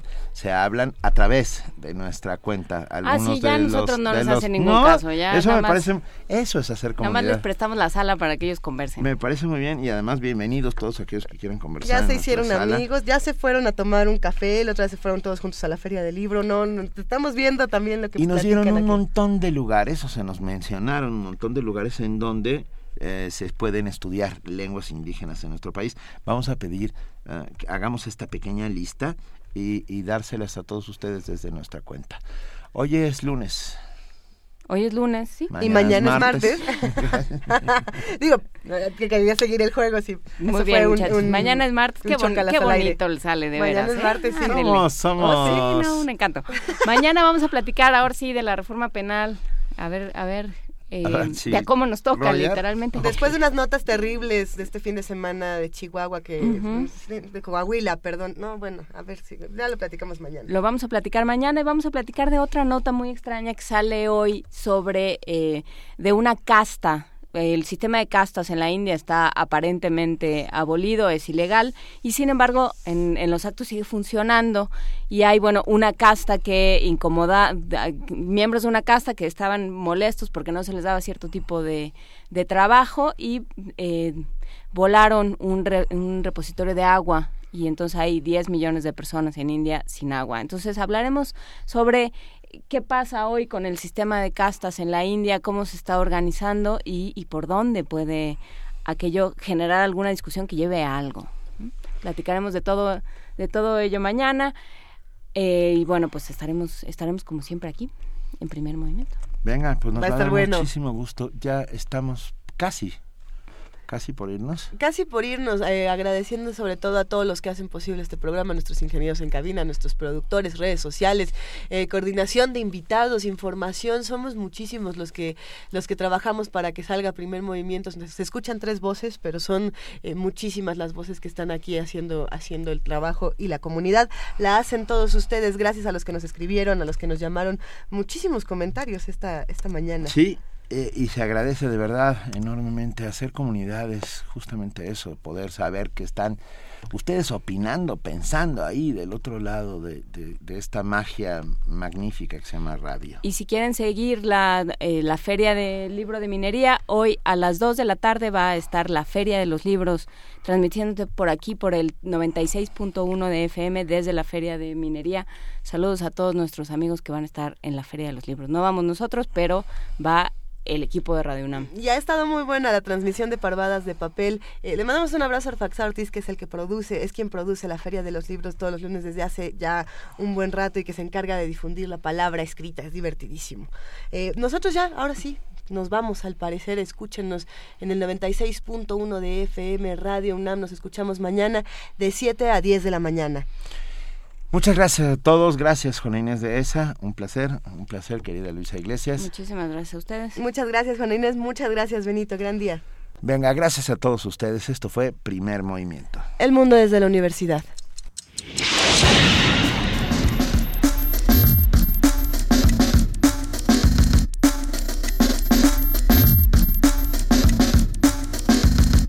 La Coordinación de Difusión Cultural de la UNAM y Radio UNAM presentaron Primer Movimiento. El mundo desde la universidad.